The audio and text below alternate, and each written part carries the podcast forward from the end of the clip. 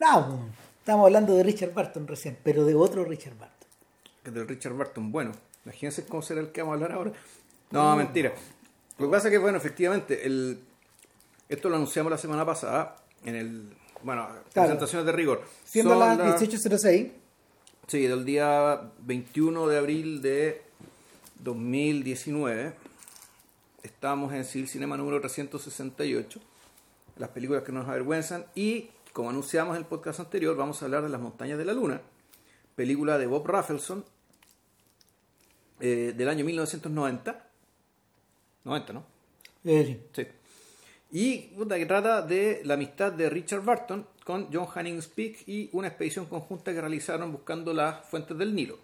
Ahora, porque Richard Barton, bueno, va a dejar bien claro que uno se confunde inmediato, que no es el mismo Richard Barton actor, de hecho este muñeco vivió 100 años antes, sino un personaje bien fascinante y bien bien paradigmático de lo que fue el imperialismo británico victoriano. O sea, un personaje que diría que es más grande y más interesante que Lawrence de Arabia, incluso. sí. O sea, es, es más grande que Lorenzo. Es más grande como intelectual.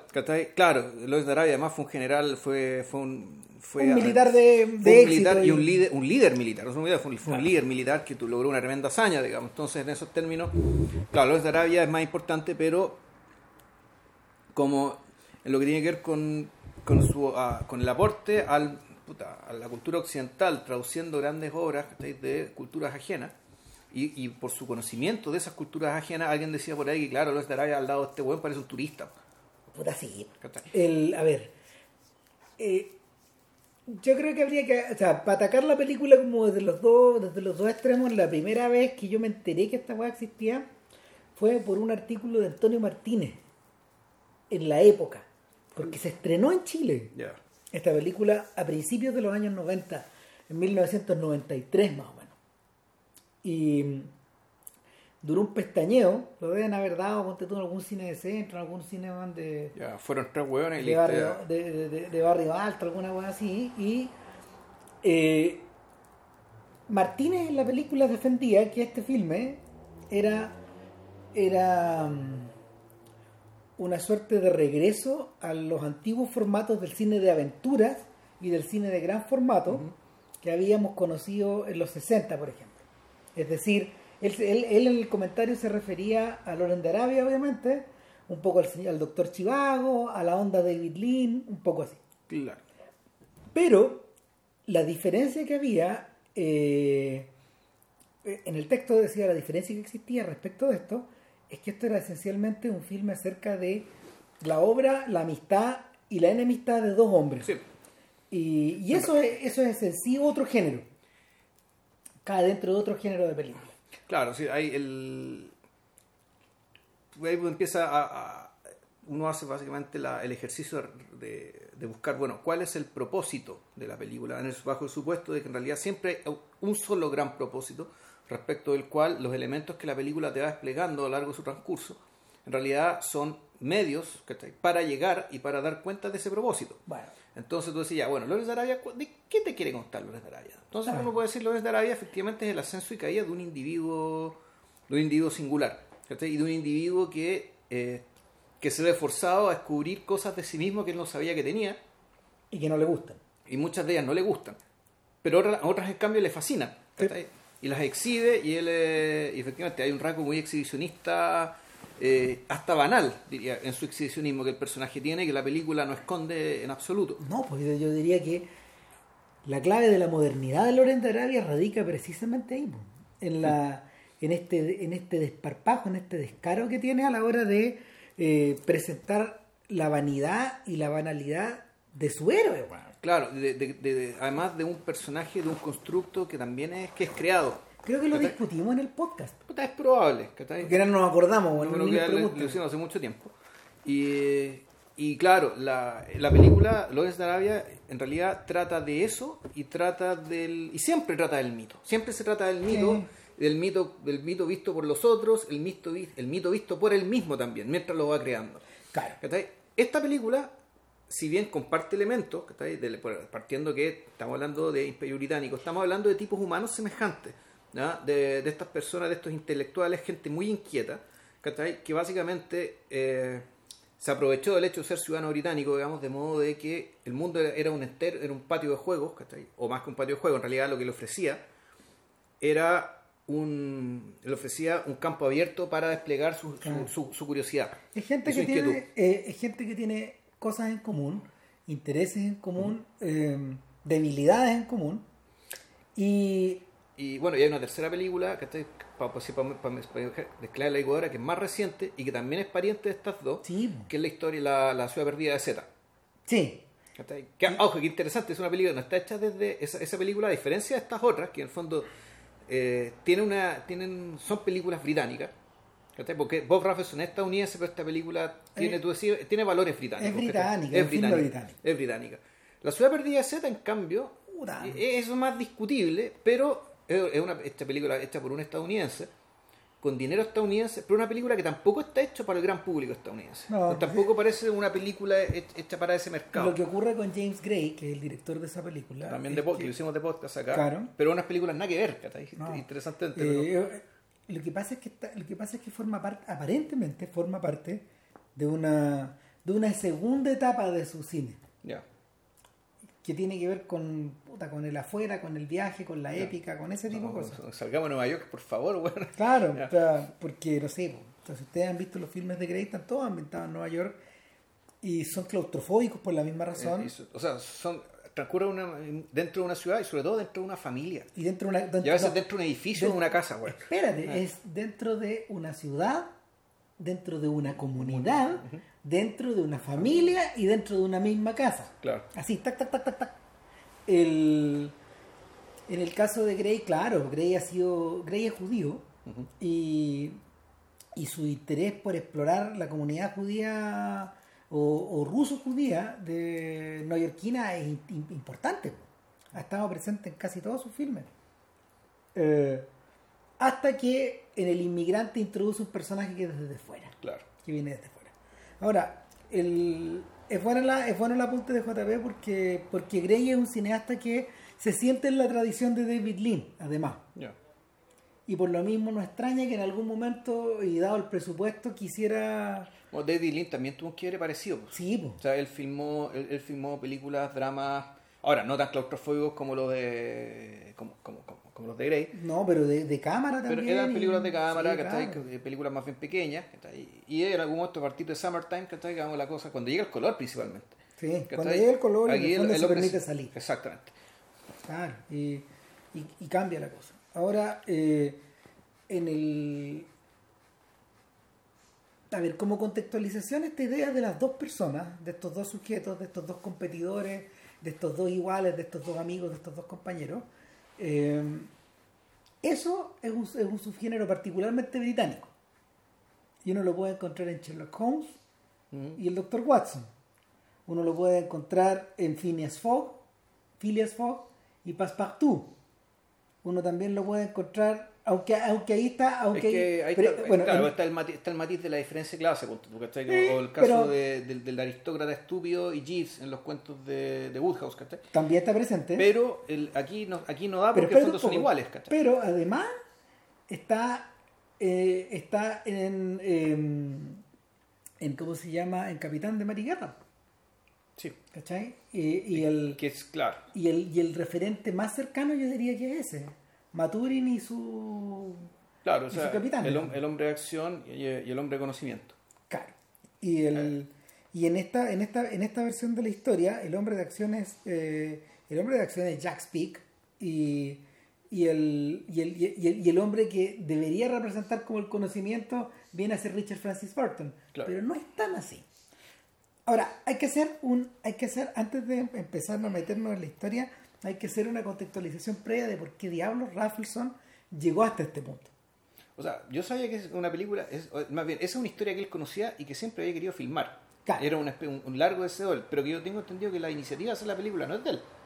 No, pues le llega de fuera. Como le llega de afuera y él y le, y con un regalo del cielo, digamos. El, lo que pasa es que, bueno, a ver, eh, en el fondo lo que está contando Raffleson es la historia de su amistad con Bert Schneider. Ya. Eh, Raffleson y Bert Schneider son, eh, son, son importantes en la historia del cine mundial por dos razones clave. Una por haber inventado los Monkeys. Eh, y Los Monkeys, la banda de los Monkeys. la banda, claro. ¿Y Eh, Rafaelson estuvo metido en eso? Sí, claro, Raffleson es el creador de los Monkeys. Mira tú, mira. Y la otra razón es por haber fundado una compañía con la plata que ganaron con los Monkeys. con los Monkeys. Ahora, Eh, tampoco vamos a decir que es una gran gloria. No, es clave. po. O sea, que- vamos por, vamos por partes, vamos por partes. A ver, era un- Raffleson es un sujeto que eh, a su manera nunca fue un hueón de método. Ni, ni un tipo afincado en una profesión, ni en ninguna... mm, A ver, ni con, ni con, ni con un pasado, ni con un, ni con un pasado hollywoodense. Ya. ¿Cachai? Raffleson de alguna forma se parece un poco eh, a John Houston. Hizo un poco de todo, eh, hasta cayó preso en algún momento de joven, no sé. eh, si, si hay que compararlo con alguien, es con a lo mejor con estos personajes Beats o con, o con un personaje así como Paul Newman, el de, el de Cool Hand Luke. Son sujetos muy llevados de sus ideas, eh, bastante rebeldes, en general solitarios sujetos capaces de dejar weón, de un día para otro algo que tenían armado. Estoy describiendo, ¿sabía a quién? A Charles Dupea, pues, weón. Ah, Sí. Claro, estoy describiendo a Jack Nicholson eh, De Five Easy Pieces. de Five Easy Pieces. eh, eh, el- la, la personalidad de Raffleson era esa. Ya. Y en un momento, en un momento del camino, Raffleson conoce un cabro, un cabro muy joven, más joven que él, de hecho, eh, hijo de un gerente de programación de un estudio de Hollywood. Eh, el chico se llama Bert Schneider y, y era, y era un con- primero que nada era un, era un chico de Hollywood, un con muchos medios y un sujeto que te- compartía esa misma rebelión, pero miraba desde otro lado. Entonces, entre estos dos empiezan a hacer proyectos, proyectos publicitarios. No les va nada de mal. Este es como el mundo de Mad Men y eh, cambiados momentáneamente a Los Ángeles y observando a los Beatles en acción, estos buenos tienen una mm, una iluminación Fabriquemos, a Fabriquemos unos Beatles- a unos unos Beatles. Beatles americanos. a la medida de nosotros. Claro. Entonces, eh, hacen sus consultas, pasan un montón de músicos por ahí, entre ellos, no sé, Stephen Stills, eh, de, de Buffalo Springfield, futuro Crosby, Still y No, Nash. Claro. Claro. Y, y estos gallos les recomiendan sujetos. O sea, eh, Davy Jones es un británico. Mickey Dolenz es un. Mickey Dolenz es un. Es un. es como se llama. Es un. Es un actor. Eh, el Peter Tork es un músico, un músico que era como contemporáneo de Dylan, tocaba en los mismos locales y era, era un Era un músico folk. era un músico folk, claro, era un músico como como como el Sí, como, como Lewin Davis de los Sí, hermanos claro. Coen, era una cosa así, vivía en ese mundo y, y andaba de esa manera. Y Michael Nesmith, Michael Nesmith era eh, era un músico de era un, era un joven músico de pretensiones más serias Ya. no era un beatnik. O sea, y, y de hecho, no sé, es como un singer-songwriter, es un cantautor de otra forma, digamos, etcétera. Jun- Juntan estos cuatro, eh, crean una serie que es muy divertida. Los Monkeys, verlos, hasta el día de hoy son divertidos, y está muy bien hecha. Eh, explota la weá, se vuelven millonarios este, este, este- este- par, y eh, en algún momento Raffleson que cuya cuya esposa conocía a Jack Nicholson y se lo presenta eh, queda convencido con la, con- queda convencido de la idea que en realidad hay que hacer películas a la medida de un weón como Nicholson De hecho, él hizo- muchas de las películas que hizo Rafaelson después son, son con Nicholson, sí, claro o sea Raffleson tuvo la intuición de que Nicholson iba a llegar lejos O que, y que además es una especial tregua de él. Claro, y Nicholson le dice, pero, pero, pero, mientras tanto, weón, yo te escribo el guion para una película de los Monkeys. Y ahí él debuta con Head, Ya. que es todo lo contrario a la serie. O sea, son los Monkeys en ácido, Ya. en el fondo. En ácido, como andaba en ácido Jack Nicholson. Ah, Y de ahí para adelante, eh, Head se transformó en la primera película de BBS, que es la productora que hizo acto seguido Easy Rider, Ya. eh, The King of Marvin Gardens, Five Easy Pieces, The Last Picture Show La de Bogdanovich. Sí. Ya. Drive He Said, el, el primer largo dirigido por Nicholson, de los tres que hizo. Eh, y, y luego una película de. Y luego una película de este amigo de Orson Welles que se me va el nombre. Y, el- y la empresa se cierra, se acaba ahí. Ahora, ¿por qué es importante? ¿Por qué es importante eh, BBS?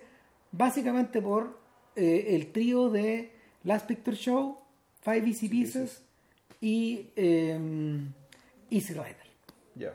de alguna forma ese, ese trío definió la estructura que iba a tener el Hollywood de eh, el, el nuevo Hollywood de los 70 Ya. es decir dominada dominada por producción a ver dominada por un cambio generacional por, por una nueva camada de estrellas por directores que tenían que tenían corte final eh, y por una y por una perspectiva particularmente una mirada particularmente europea de los mitos americanos y y eso no existía antes. El- lo, lo insólito es que estos jóvenes hicieron eso sin apoyo de ningún estudio grande. Ya, pero esto es más o menos paralelo al, al, al, al, despliegue, al despegue de, de jóvenes Scorsese. Pero todos adentro de un estudio. Pero todo en estudio. Esto, lo esto lo hicieron lo mismo por fuera. Y es- ahí, radica, ahí radica las pelotas y el valor de estos Sí. compadres. No, no, sí, está bien. Sí, uno- Claro. el tema Entonces- es que los monkeys en sí mismos en realidad valen pero no, que era, en realidad era. Sí, o sea, Sí. era un mundo más. Pero en el fondo la gracia aquí es que básicamente les permitieron financiar esto. Claro. Esta locura. ¿no? O sea, no, y de hecho el Easy Rider los dejó millonarios de por vida a estos. Ya. Entonces, no, en teoría no tenían que preocuparse. Y y la weá funcionaba bien. Y sin embargo, esta, esta alianza resultó ser más frágil de lo que uno creía. Porque, porque Schneider, bueno, Schneider, pues, a Schneider le pasaron dos cosas, digamos. Eh, No es que cayó en la droga. Sí, cayó en la droga pesado. Creo que esto lo contamos, lo contaste en el. cuando hablamos de En Easy Rider. Rider, claro. Y, y, y entre medio se vinculó con los con, con, con Huey Newton y con los Panteras Negras. Pero, pero la variante de Huey Newton estaba más cerca, esta- esta- estaba más cerca, más cerca de mm, ¿cómo se llama? No te voy a decir que del terrorismo, porque ni cagando es eso, digamos, pero, pero sí de sí de ser constantemente perseguido por la ley. O sea, de- cayó, en lo, cayó en la ilegalidad finalmente. O sea, hacerte amigo ese weón era ser considerado person of interest. No, claro. Además que en un momento Huey Newton empezó a traficar. Y ahí la weá se puso negra. Y el... Cuidado con lo que dices. po, Ya. no, no se puso afro, se puso negra. Son negra ya.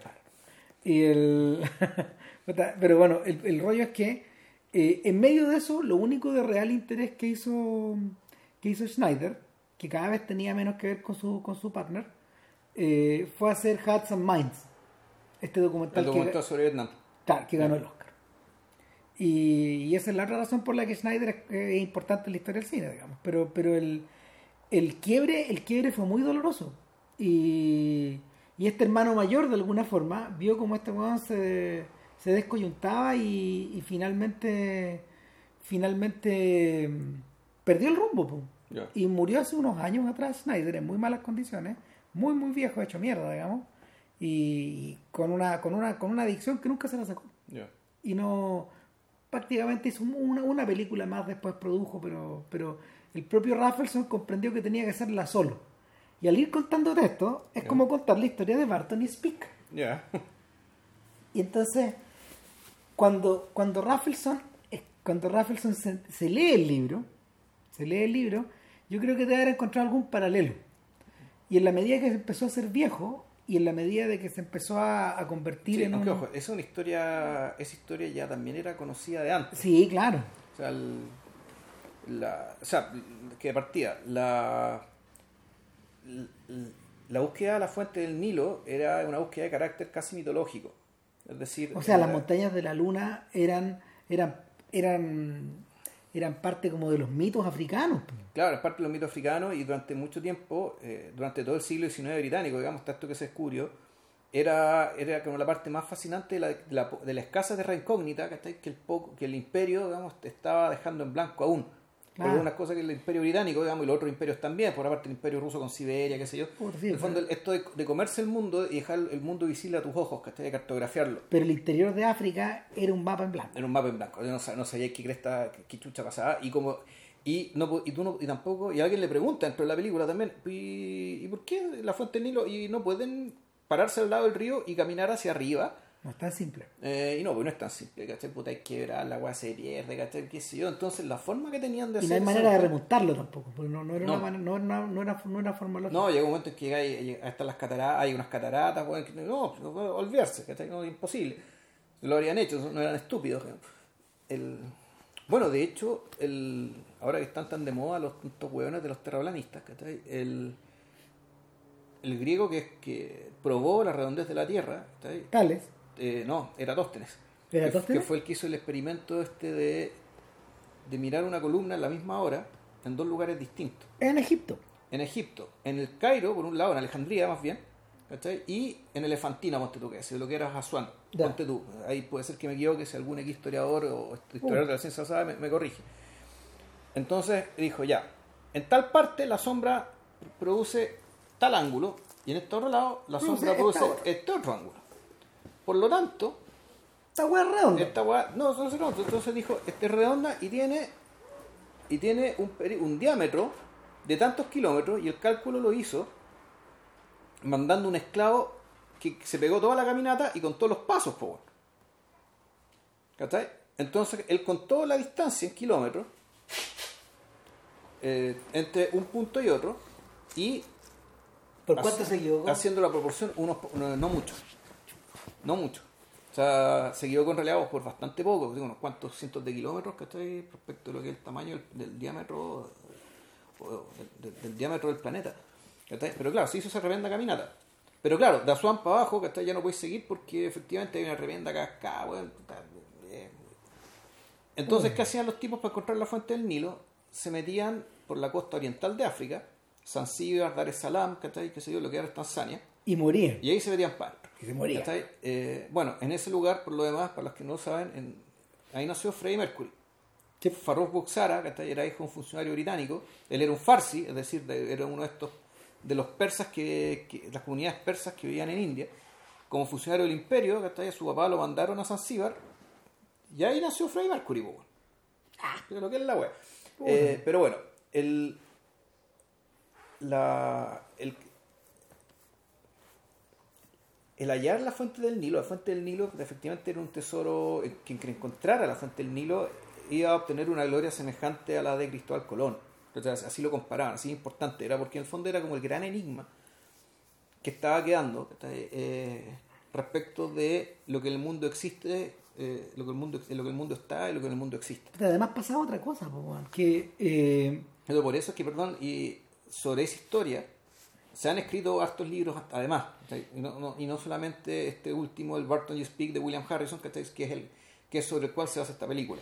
el, lo que ocurre es que en 1854, cuando empieza esta historia, eh, la, la Royal Society of Geography eh, se había constituido hace no, no tanto tiempo, pero en ese momento preciso se había convertido en una institución de cierta popularidad pública. Sobre todo por la mm, sobre todo por las sucesivas las sucesivas conquistas y expediciones que se habían realizado. Bueno, sí, una de esas por ejemplo una de esas bien floridas era la de era la de Darwin y Fitzroy. Claro. la historia de nuevo de dos hombres O sea, que, que- no, que, que, que te das cuenta que en fondo es necesario. y sí sí pero decir, pero la división del trabajo, dada la naturaleza, la, dada la naturaleza del mundo en el que estás, ¿cachai? Entonces necesariamente tenéis que unir ¿cachai? al hombre de acción, ¿cachai? que se maneja dentro y, que, y, y que tiene básicamente las llaves para moverse dentro del imperio, ¿cachai? y el hombre de ciencia. bueno pero también se produce una también se producía una se produjo una polémica y esa es la otra palabra mágica ¿Cómo se hacía famosa la Royal Society? Por las putas polémicas. Porque llegaban a los diarios, Con los grandes hallazgos. llegaban a los diarios y suscitaban, suscitaban interés y alarma pública en algunos Claro. casos. Entonces, y, y, y se armaban, se armaban, eh, se armaban pandillas o bandos. Claro. Y, Entonces- todo esto, y todo esto de- bajo un sustrato de chauvinismo respecto de que efectivamente eh, lo que se descubre acá es un hallazgo para la humanidad. O sea, Inglaterra, o sea, mejor dicho, el Reino Unido, el Imperio Británico. Aportaba a la humanidad. el con- Imperio Británico era la vanguardia del conocimiento humano en lo que tiene que ver con su superficie. ¿Qué es lo que existe en el mundo? Exacto.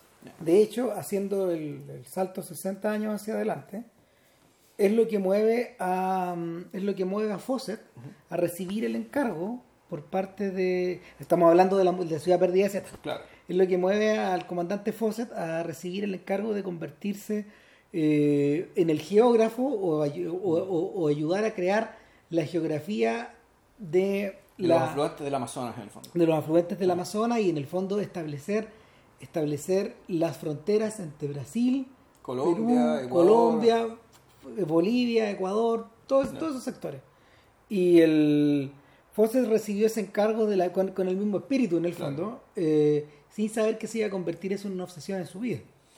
Eh, claro, Porque volvió cinco veces después. exacto. Ahora, eh, ¿cómo financiaban estos sujetos estas expediciones?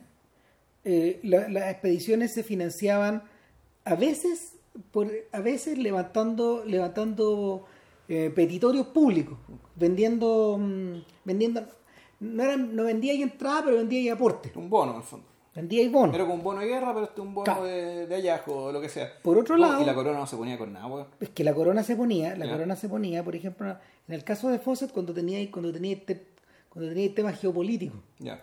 Sea, e- ellos pagaban el viaje, ellos pagaban el viaje de, de esa forma, pero además había patronazgo, había mecenas. Mm.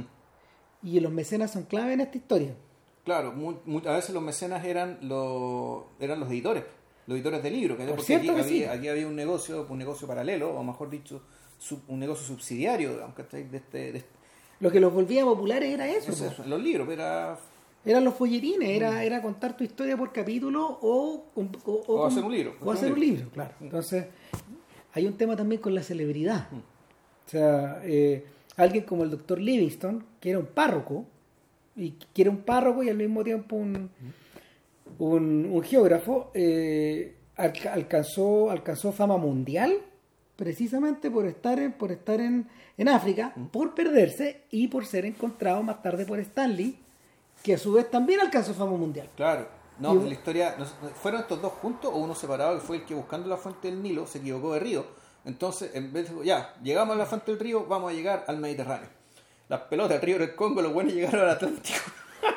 Eh, y los cocinaron poco, Eh, poco menos. no, zafaron, ¿ah? Sí, no, o- claro, pero, o pero, pero la, la cosa se le pone negra, se le pone negra a Livingston y se pierde. Mm. Se pierde y eh, Stanley, Stanley sale en los diarios yéndose a buscar a. Livingston. Claro, y por eso es que es tan famosa la frase cuando finalmente encuentra un weón hecho pelota, weón, todo con barba para la cagada, un blanco en medio de una tribuna y él le dice, puta, el doctor Livingston, eh, supongo. I presume. Presume. Claro. Puta, claro, y era, po, Sí, era. pero después lo cosieron a Livingston. Se fue Livingston, a Livingston lo mataron los caníbales. Chuta, ya. En fin. eh, entonces, el, bueno, parte, parte, de, parte de la fascinación pública que la gente sentía por estos personajes era porque estos huevones parecían vivir las mismas aventuras que los folletines publicaban. En el fondo eran aventureros de verdad, Sí. for real. Y, y precisamente Richard Burton o Richard Francis Burton rellena el papel a la perfección. Eh, No, y más todavía. y más No, todavía, más todavía, todavía. no, más. ¿Qué? Eh, Irlandés. O sea, es que, ojo, esa, el, el tema de, de la ascendencia, él era, su padre era anglo-irlandés, pero él nació en Inglaterra. Su familia materna era británica, era inglesa. es como John Lennon, pues. ¿Cachai? El padre era, era, era anglo-irlandés, pero él nació en Inglaterra. Ah, pero trataba como irlandés, Pero, efectivamente, la película es menos, le hace la diferencia que bueno era un irlandés, por lo tanto, era, no, no era tan tolerada su celebridad como la de Hanning Speak, ¿cachai? que además, eh, que ser un inglés, de, de cepa pura, aristócrata, además, Sí. y, y además, puto, un militar bien, eh, bien como dirían los franceses, un militar como se debe, porque Barton, en cambio, era un weón que le gustaba andar vestido de árabe, se iba a rezar a las taricas sufíes. De hecho, en la película, Ahí aparece. Ahí, ahí- Y- y no está es la primera vez que lo claro, digo. y ahí no está rezando una mezquita cualquiera, cuando está cantando, eso, está con los- eso es una tarica sufí, hasta donde yo entiendo. ¿Cachai? Y, y que además, bueno, eh, dominaba 20 23. 29 idiomas, andaba por ahí con Joyce. Más o menos. En el fondo. No. Bueno, los tipos, los tipos tenían. El tipo era bastante versado en muchos dialectos, probablemente también de Medio Oriente. Eh, para ese entonces él, él era particularmente notorio porque ya había traducido el Kama Sutra, ¿o no todavía? Lo tradujo después. ¿Y las últimas, y, el- las, sí mil, tradujo- las mil noches? Todavía no. Lo que sí parece que había traducido en aquel entonces y ese libro que está hojeando Fiona Shaw, o sea, su- la que sería Isabel Arundel, la que sería su esposa, es el equivalente árabe del Kama Sutra, que se llama el jardín de no sé qué cosa. Ah, sí. O algo así, el jardín de los deseos, se me fue el nombre. O The Garden of Pleasure, algo así. Algo así, exacto. Que era, que era un libro ya además con ilustraciones. Entonces, Claro. en la sociedad victoriana, este buen claramente estaba al borde de ser un paria. Eh, claro. Este buen vivía Calificado por Claro. este, este, este, bueno, aparte de eso, los libros metían, metían ilustraciones. Entonces, Ilustraciones de alto contenido sexual para la época. Claro, o sea, eh, parecía pasar por pornografía. Entonces, este tipo, uno, se interesaba por la sexualidad cuando en aquel entonces la sexualidad pues, era el tabú, el tabú, el tabú. Dos, el buen se interesaba genuinamente por las otras etnias, por sus culturas, y, estaba, era un, y por lo que al menos la película tran- tran- transmite, era un absoluto convencido de la igualdad del hombre blanco respecto de, eh, de, de estos otros pueblos. ¿cachai? O Claro. mejor dicho, o, o dicho de otra manera, tal vez no era tan fuerte como eso, pero sí de eh, un re- reconocido admirador y conocedor de los logros culturales de todos otros pueblos que para el mundo victoriano bueno, eran gente a la Es cual podéis sacar. Es que yo, yo creo que viene a partir de la o sea, viene a partir de la idea que está presente en toda en toda la historia de que el el mayor problema el mayor problema para Occidente era precisamente ver con ojos de Occidente estas cosas. Es que bueno, ¿qué, es- qué quiere decir ojos de Occidente? En este caso, el ojo de los británicos. Claro, pero el ojo, ¿qué? el ojo británico. Prudish, pues, weón. Sí, o sea, O sea, es, es- es, es prudish, pero, es- pero que está. En, en el fondo, sí. La, el racismo, ¿cachai? Porque en realidad el, el Imperio Romano, tú, no era racista. No, ¿cachai? O sea, el Cornelio Scipión, el africano, bueno, era africano, era negro. O casi negro, y era un general altísimo, general de la República, weón, y fue el que destruyó Cartago. no, bueno, y los, los, los- los- San Agustín de Hipona, weón, ¿cachai? No, era, un, era, un, era un norafricano que llegó a ser cardenal de, cardenal de Milán, probablemente ha sido un camita, ¿cachai? y eso, eso que se aplicaba, eso que se aplicaba a estos personajes que están como en la mitad de la tabla, también se aplicaba a los emperadores. Si Adriano no era romano, Ya. Además, pues, no, o sea, Adriano nació en España, claro. Pero por último, tú puedes decir, ya, pero un, un hispano, por último, haber sido blanco, ¿cachai? Eh, No sabemos, No ¿no? sabemos, no lo sabemos. Y empiezan las sospechas, ¿cachai? Por cómo están escritos. Pero, ah, pero aquí vamos, vamos a que la, la ciudadanía, la pertenencia y los derechos tenían que ver más bien con si tú eres ciudadano y se habla el idioma. Tal cual. O sea, si habláis latín, o en el caso de un griego, si tú eres griego, ¿cachai? Si tú hablas griego, que seas medio negro, qué sé yo, pero eres griego. Eres griego, claro. Eres griego. O sea, San Pablo, que era un judío, Griego. era un griego. Sí. O sea, era como griego. La media que habla griego es griego. El tema del racismo, ¿cachai? En- en- como lo conocemos, es un fenómeno moderno que tiene que ver principalmente con la conquista de territorio y en la esclavización y explotación de los pueblos de, otras- de- de- de otras etnias. Claro. Entonces, por una parte se hace la dif- diferencia. La gente blanca es la gente que no es explotable de esta manera.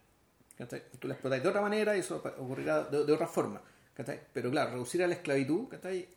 Eh, y tratarlos a, eh, a, los, blancos, a la gente blanca, como está tratando a la gente en África o en las, o en las Américas.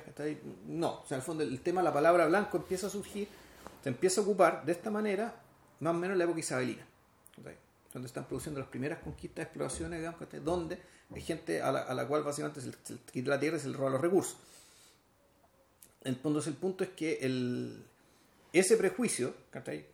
Al fondo el supuesto respecto de que nosotros somos blancos y en la medida que podemos hacer esto somos superiores a ellos y está bien que hagamos esto porque nosotros les vamos a entregar a ellos cosas que ellos no tienen a cambio de sus recursos, por supuesto. Eh, y claro, Kipling era un fiel creyente de eso. Kipling creía en eso. Él estaba dentro del sistema. Claro, no, obviamente. Él es la voz del imperio, en ese sentido. Sí.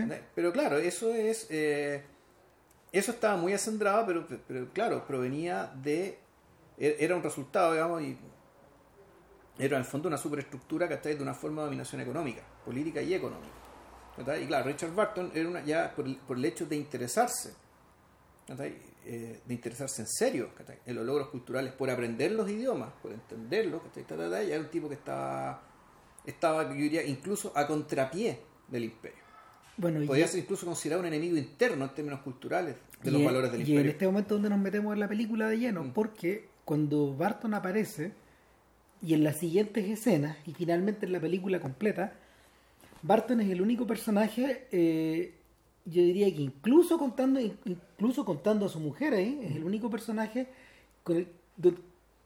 en el que donde nosotros podemos reconocer un sujeto contemporáneo. De hecho, le hacen bromas por su ropa. Eh, pone atención en, en, que todo lo que usa Barton está un poco cambiado o distorsionado la ropa que lleva encima respecto de la... Es que el, efecto es bien bonito porque... Sí, pues, respecto de los otros. Él, no, él, no, él luce diferente claro, todo el rato. dentro de las 10 de la película es pues porque como él estuvo tanto tiempo afuera, él perdió el contacto con la moda. En el fondo él está usando ropa ¿cachai? que puede haber estado de moda 20 años antes. Ah. Pero en rigor, ¿cachai? eso hace que se vea más moderno.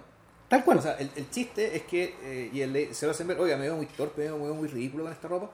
Eh, sí, un poco, pero bueno, le da lo mismo, baila igual y qué sé yo. Pero, eh, claro, al mismo tiempo, él se viste como se vestiría una persona actual. Ahora, sí, también es interesante que si bien él tiene esos valores modernos, no es, un no es una persona del siglo XX, ni del siglo XXI. en ese sentido la película también es bien respetuosa y bien cuidadosa y esto es un mérito, conversamos siempre cuando, cuando las películas de época, que la gente parezca, hable y actúe como creíblemente las personas eran en aquel entonces. Incluso personas como Barton, que son adelantados a su época, pero que sin embargo son de su época también. Hay un tema con la ambientación, de hecho, y es que, eh, a ver, cuando la, nos hemos acostumbrado en la era de los Harry Potters a que la a que la o de o del Sherlock Holmes de Robert Downey ponte tú o este reciente no, eso no es Holmes. No pues o este reciente o es, que eso voy. El de Cumberbatch sí pero es que a eso voy eh. ese reciente ese, esa reciente adaptación de Robin Hood donde el arte y el vestuario están completamente descontextualizados están o glamorizados, se utilizan colores que no pertenecen a la época para que en el fondo iluminen mejor en el digital. Para eso están puestos. Ahora, Ahora, pues es por eso. Bueno, es que es, interesante porque tú decís, hay esta película, Corazón de Caballero, que en el fondo es la reducción de los mitos de caballería eh, a, un, juego de niños casi. Sí, sí. O, jugar con los caballitos. Claro, jugar con los caballitos es una historia muy bien básica, digamos, ¿cachai? Donde en el fondo, el, para que la cuestión se sostenga, necesitáis muchos secundarios muy divertidos. Mm. ¿Cachai? Está Mark Addy, ¿cachai? Está el, el, ¿cómo se llama este? El Mazuri, ¿no? ¿Cómo se llama este actor? Bethany. ¿Sí? Bueno, lo que, te, lo bueno, y está el fenómeno, pero ojo, ¿cachai?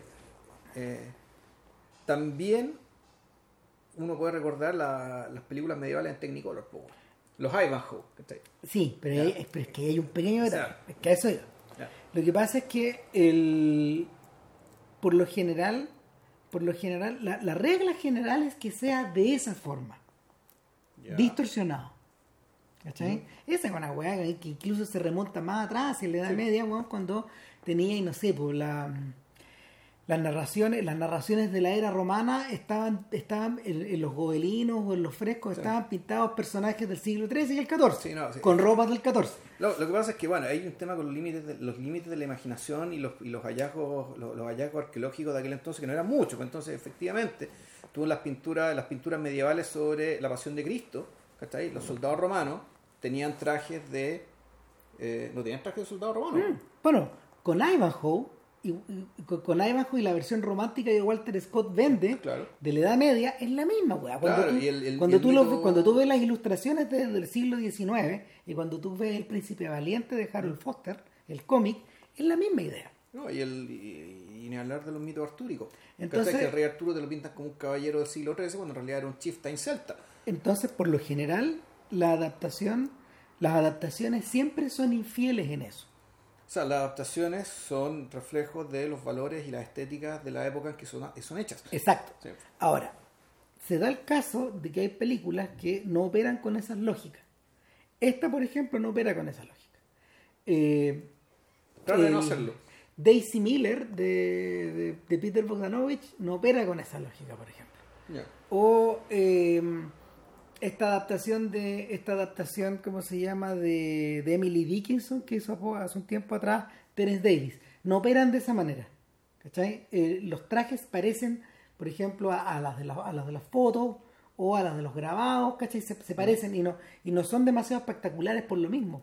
Se ven medio apagados los colores. Ese es solo un elemento, también está el elemento de la fotografía. Sí, pues. Por un lado. Y en y- este caso es Roger Dickens, que Es una, Roger Dickens, sí. es una de sus primeras pegas, y el asistente es Dick Pope, que es el, el director de foto de Mike Lee.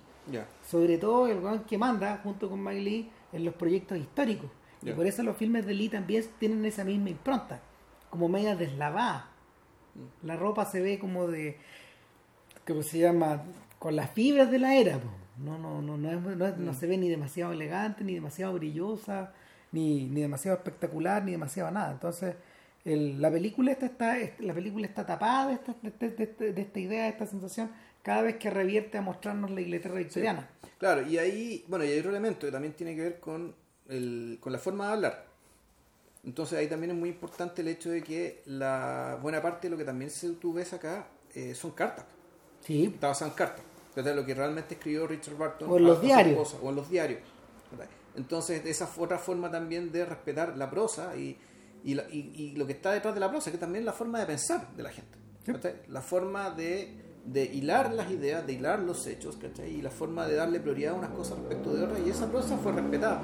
Claro, los gringos, cuando se estrena cuando se estrena Mountains of the Moon en el año 93, los gringos se volvieron un poco locos con este look tipo Masterpiece Theater, así Ya. le llaman ellos porque era el programa de la PBS donde tú veías las producciones de teatro de la BBC, pues weón, Ya. lentas según ellos, ¿cachai? Ya. Como con esa lentitud, con esa parsimonia, con esta con esta idea de que la cosa se va desarrollando poco a poco, a poco, a poco, ¿cachai? Y el y hay algo de eso, pero el la dinámica, la dinámica de la relación de los personajes es la que se, es la que se preocupa de ir echando para adelante la trama de una manera, de una manera bastante más desenvuelta de lo que uno pensaría. El, el- lo que ocurre acá es que eh, el filme comienza, el filme comienza cuando el joven John Speak está poniendo pie en África. En un lugar que suponemos que es Zanzíbar.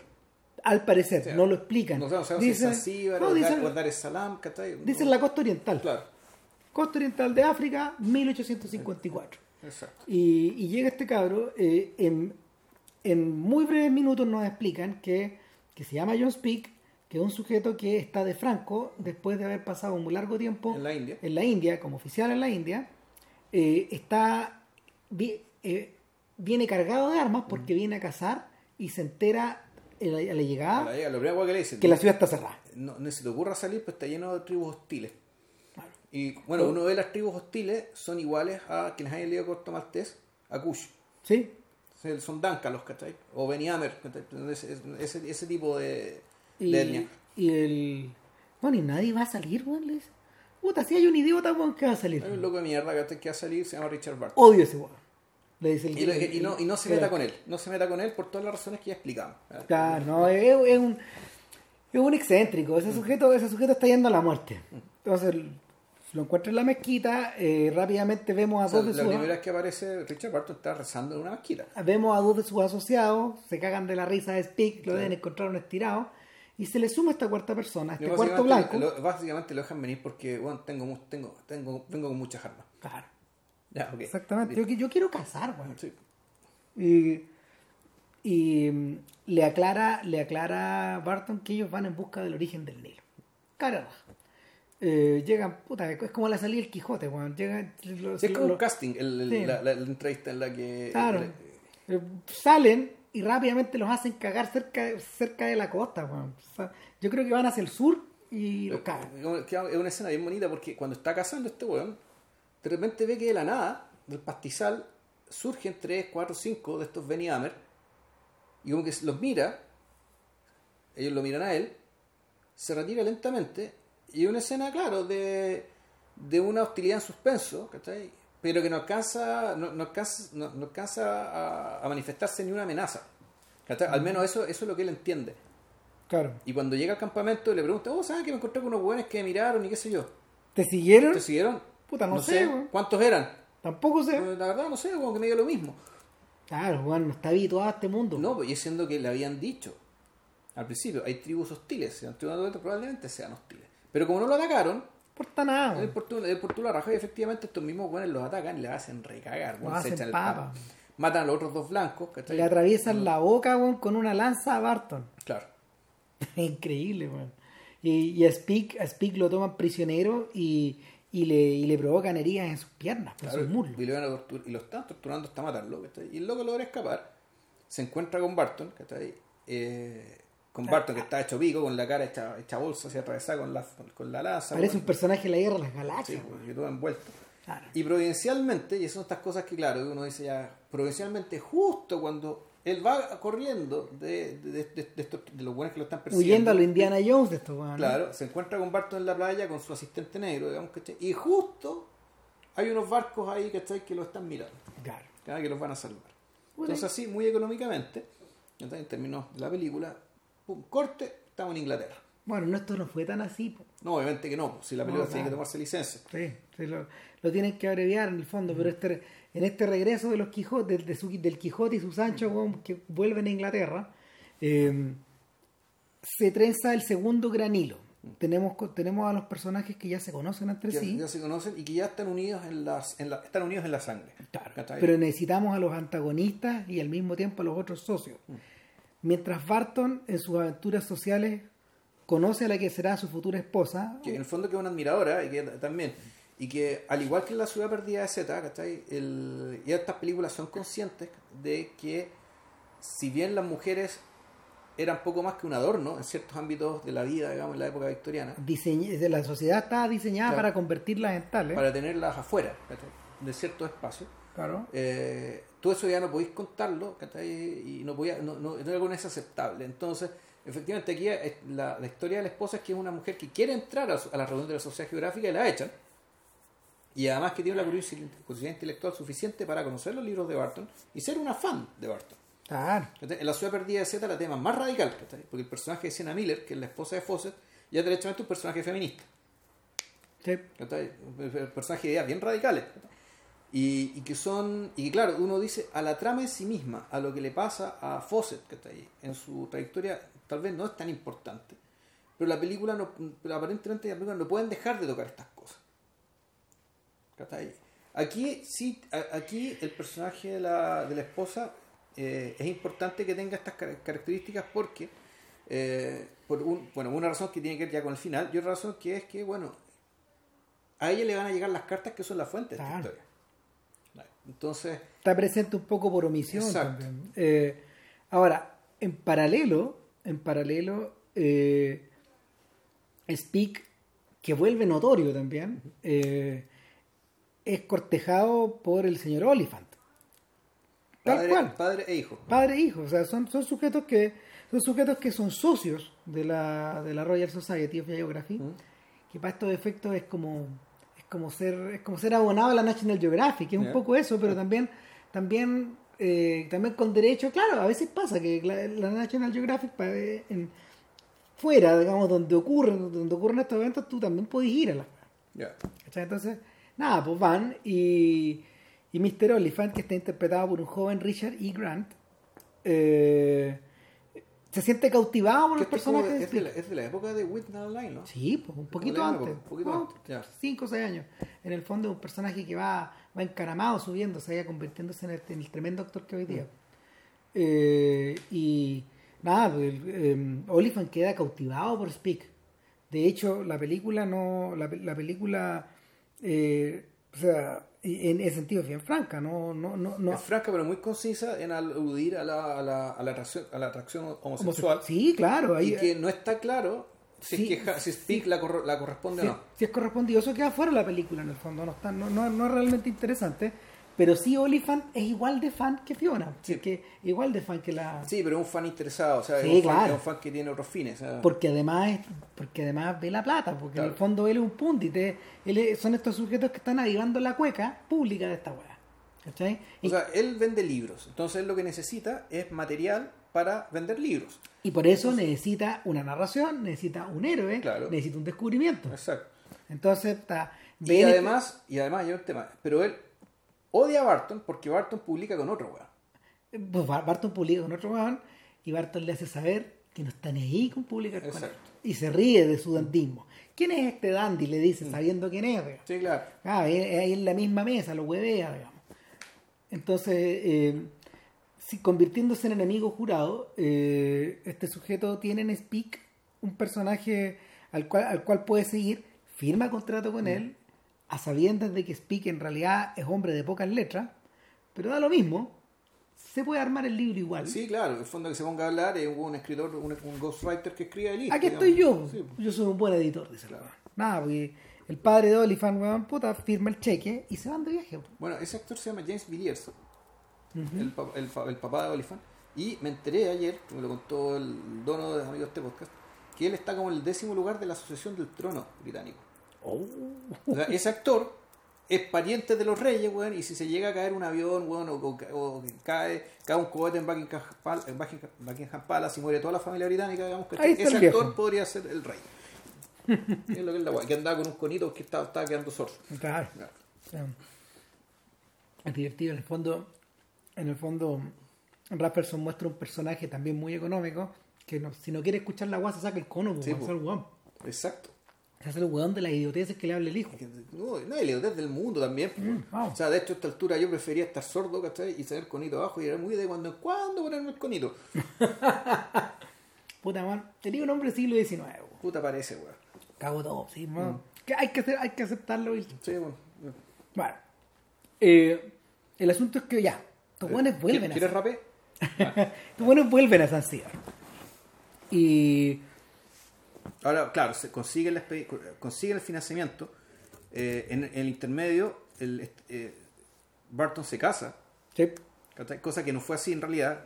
Hay, hay hartas licencias que la película se toma respecto de, de sobre todo la figura de Barton. Barton, cuando empieza este viaje en la, en la historia, en la, en la vida real, no era una celebridad, no era tan célebre como en la película te lo muestra. ah, ¿cachai? Te da la impres- eh, en, la, en la película da la impresión de que ya ha escrito muchos libros, ¿cachai? que ya es, una- ya es un, un- un intelectual muy consolidado, cuando en la práctica el Barton que parte de hacer este viaje es un Barton de apenas 31 años, que tampoco tampoco una edad joven ¿cachai? para un, para un estándar de vida más y por una expectativa de vida baja que la entonces, pero claro, no había hecho la obra, ¿cachai? que había escrito un libro, creo.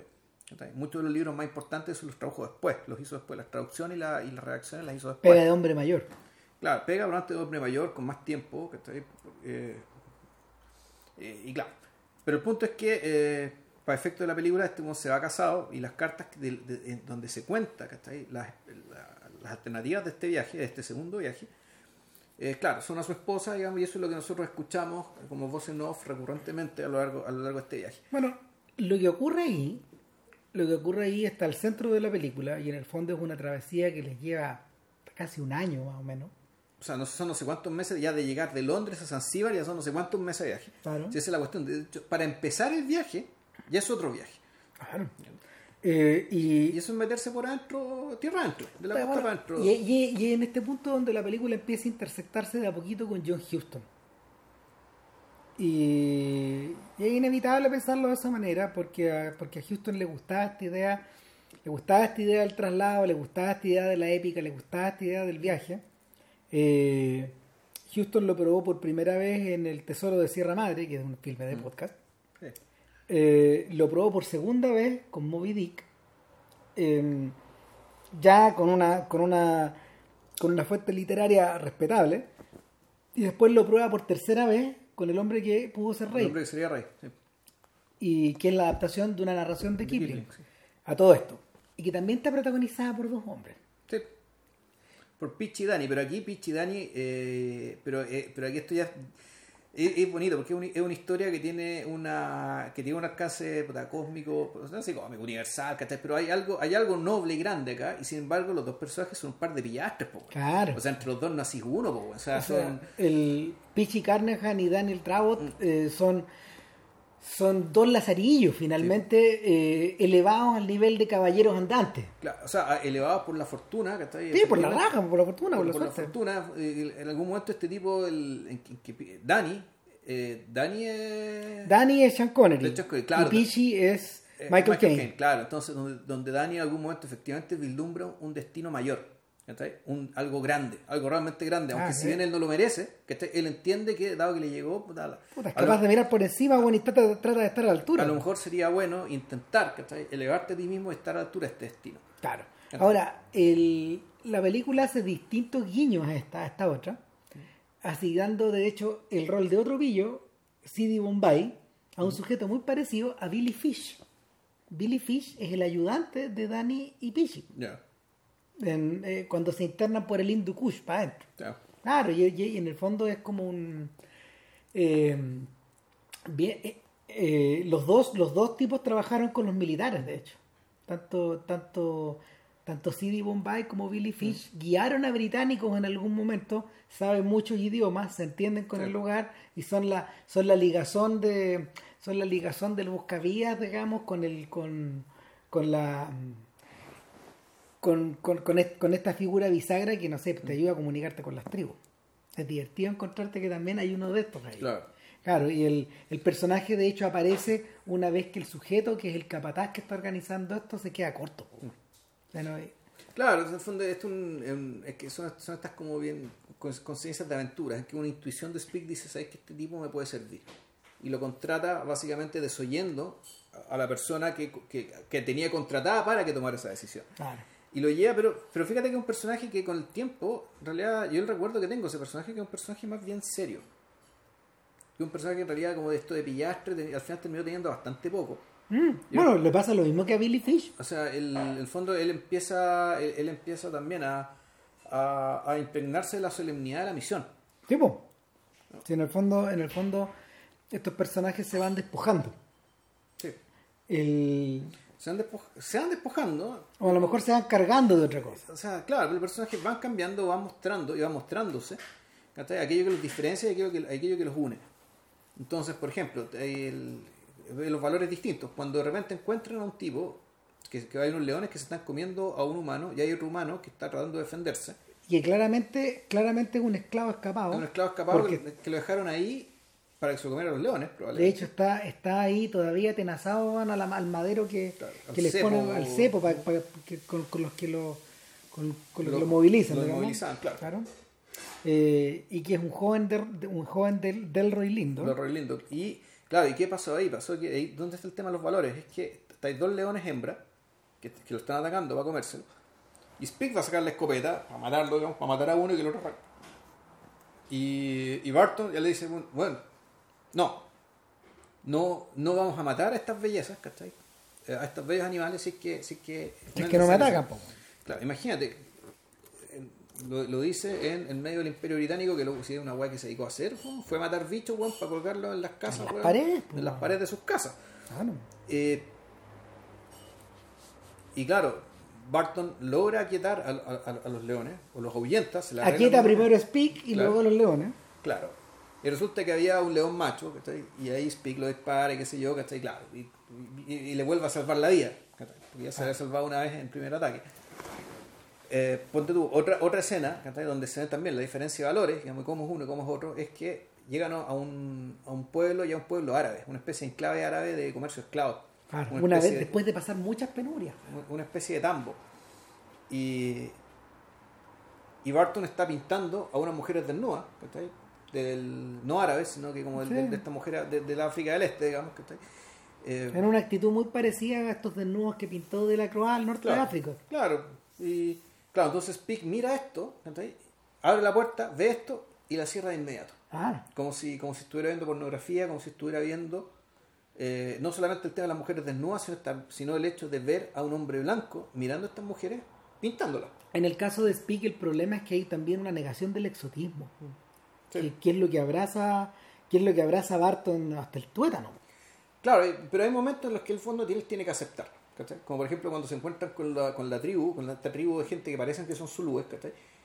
y que para, para evitarle la confrontación tienen que desplegar una tela gigantesca. Ah, le dice, despleguemos la tela. Claro, desplegamos la tela y la tela no es para asustar, sino para decirle, bueno, comerciemos, o sea, déjenos pasar y, y les damos tela para que hagan esto y les muestran Ah. distintos tipos de tela y, y, y, la- y las tribus, puta, fascinadas con las telas y cuando, y cuando se produce el acuerdo, ¿cachai? Eh, cuando se produce ya el acuerdo de que ya, ustedes nos dejan pasar, ustedes se quedan con, las- con estas telas, ¿cachai? Puta, se toman un copete y lo escupen, Leche. el leche. El leche. Ah, el, el- el jefe, el jefe de la tribu va donde Speak, que es el tipo más alto, Claro. y lo escupe en la cara. Y, y le- le bota la leche y le dice, no le hagas nada, te está dando las gracias, le dice Barton. Y se escupen entre todos. Entonces, claro, como con las películas, como en las películas estas de. como el, el slapstick de la guerra pasteles, weón, Yo lo estaba viendo con la Ale y la Ale me dijo que eh, ella había leído hace poco que en una... mm, o parece que le pasó también en, en- en Ecuador cuando fue, que eso, eso, eso, eso, se, eso se produce en muchas en muchas culturas originales, desde ahí, desde ahí viene esta idea de que te escupen, y es porque así se, a través de la saliva, en el fondo se transmiten las defensas. Ya. Entonces, Ah. te- también te hago partícipe de mi inmunidad Ya. y tú me haces partícipe de la tuya. Y así no nos enfermamos entre nosotros. Una Ah. cosa así. Ya. Mm, Ujú. interesante. ¿Y sí? Y el.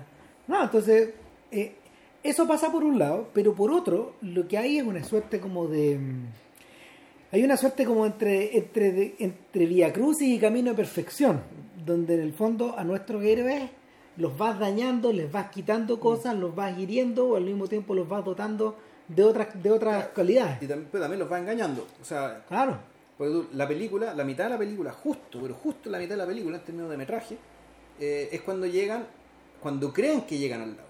claro. Cuando, al llegan lago- a Tangañica. Llegan al lago Tanganica. Que efectivamente fue, eso fue un descubrimiento de ellos, fue, ellos fueron los primeros blancos en, en cono- en dar con ese lago, después de haber caminado como mil kilómetros, ¿cachai? tierra adentro, desde la costa oriental de África.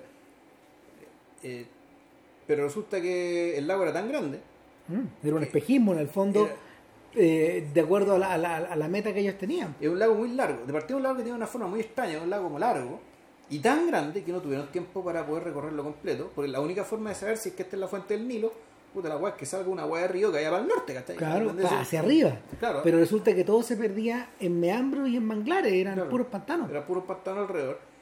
Y, y bueno, resulta que el lago Tangañica, ya buscando los mapas, que es el lago Tangañica está a hartos kilómetros al sur de lo que realmente es la fuente del Nilo. Estaban pasados. Ellos, ellos partieron de más al sur de donde tenían, pero como no había, no había referencia Claro. respecto a dónde podía estar la fuente del Nilo, efectivamente ellos partieron de más al sur de lo que tenían. Y que metiéndose hacia adentro en línea recta, dieron con Tangañica. Entonces, en algún momento dijeron, no, aquí hay que ir hacia el norte y seguir preguntando. Claro. Y ahí, a ver, en, en el filme al menos, Speak pierde la audición de un oído. Puta, pi- están los cagazos físicos. Uno pierde la audición de un oído, a Barton se le empiezan, no a gangrenar, pero se empiezan ya a inflar los pies. No, le viene flebitis en las piernas. Claro. Entonces ahí le tienen que sangrar, le tienen que hacer sangría. Claro. Yo sé, ¿te le van a amputar la pata al weón? No, no, solamente una sangría. No, claro, rajarle la pata. Y en el momento en que estaban, eh, que, que estaba más sufriendo con eso, se produce una escena que sugiere ¿cachai? que también hubo homosexualismo entre los dos. ¿Sabes que yo no sé si es eso? Pero creo que la única forma de calmar a este weón delirante era abrazándolo de esa manera. El tema, el tema no es el abrazo, el tema es el beso en la boca. Sí, claro, pero, pero, pero estamos hablando de que. Ay, yo creo que eso no está tan explorado en la historia. Pero, eh, Pero una- es una puerta que eso perfectamente pudieron no haberlo mostrado. es que, pues, que yo, yo, Entonces el tema, si lo mostraron, es porque hay que dejar una puerta abierta respecto a una duda razonable. el, yo creo que, yo creo, yo, pero yo creo ¿Por que más que, más que la, ¿Por qué? más que la relación gay entre los dos, yo creo que está esta idea de que en todo momento Speak, el más joven, de alguna forma observa a este sujeto que Lo que pasa es que por el mismo tiempo, cada uno de ellos tiene algún tipo de aventura o insinuación gay por separado. Speak con el editor, claro. Y después Barton, ¿cachai? Con los jóvenes en la tribu cuando está prisionero, ah, también, ¿cachai? Entonces, el, el- el tema, el, la posibilidad, ¿cachai? De la relación, del homosexualismo, de una relación homosexual en un, en un contexto donde no hay mujeres, las mujeres son tabú, están prohibidas. ah, está ahí presente. Está pues. ahí, está ahí y oh, ya flora. Y, aparte que además, ¿cachai? dentro de la cultura aristocrática británica, todo las universidades de elite y qué sé yo, Era también aceptado. era, era aceptado, era moneda de cambio, era incluso, más, más que moneda de cambio, era, era parte era, parte del proceso formativo incluso. Sí, ¿cachai? claro. En cierto sentido. donde en el fondo donde en el fondo el efebo queda bajo la égida del maestro O Eh, entre iguales también. o entre iguales Y- también, Y, esa pero- gente, pero esa gente después se casaba, ¿cachai? Tú- tú- O sea, era... ahora el yo siento que la película no explora no no de- es a ver si, la- si el filme hubiera sido realizado ahora habría más libertad para explorarlo yo creo que las libertades que se toma Raffleson para la época son bien audaces Claro, son así, pero además, y, además también está el tema de un poco de la responsabilidad acerca de, bueno, ¿qué fuente, qué dice la fuente? Claro. ¿Qué se sabe? Bueno, nosotros sabemos que Oliver Stone tuvo problemas con eso, cuando hizo Alexander. sí po. pero pero llegó Pero era, pero esto fue después. pero llegó bien lejos Mm, Sí, pues. llegó bien lejos. O sea, Pero lo wearon, pues. puta, lo wearon, pero finalmente, finalmente en la, en la, en la, en la ultra mega fucking versión, digamos. Sí. Puta, la amistad con Hephaestion es, eh, eh, eh, es como se llama, es, es la historia de amor que está más desarrollada en la película. Sí, sí, pero, ah, pero está bien, lo hizo ¿cachai? después de muchas vueltas. Pero el punto es que, claro, la, su película, uno de los problemas que tuvo la película de cara al mercado, ¿cachai? yo creo que también fue ese. Aparte de no cumplir con ciertas expectativas, aparte con hablar de, de- hablar de tener de tener cierta visión que no tenía nada que ver con lo que están vendiendo, con lo que están vendiendo, ¿cachai? Uno de los uno de los flancos por los cuales la película fue atacada también fue ese.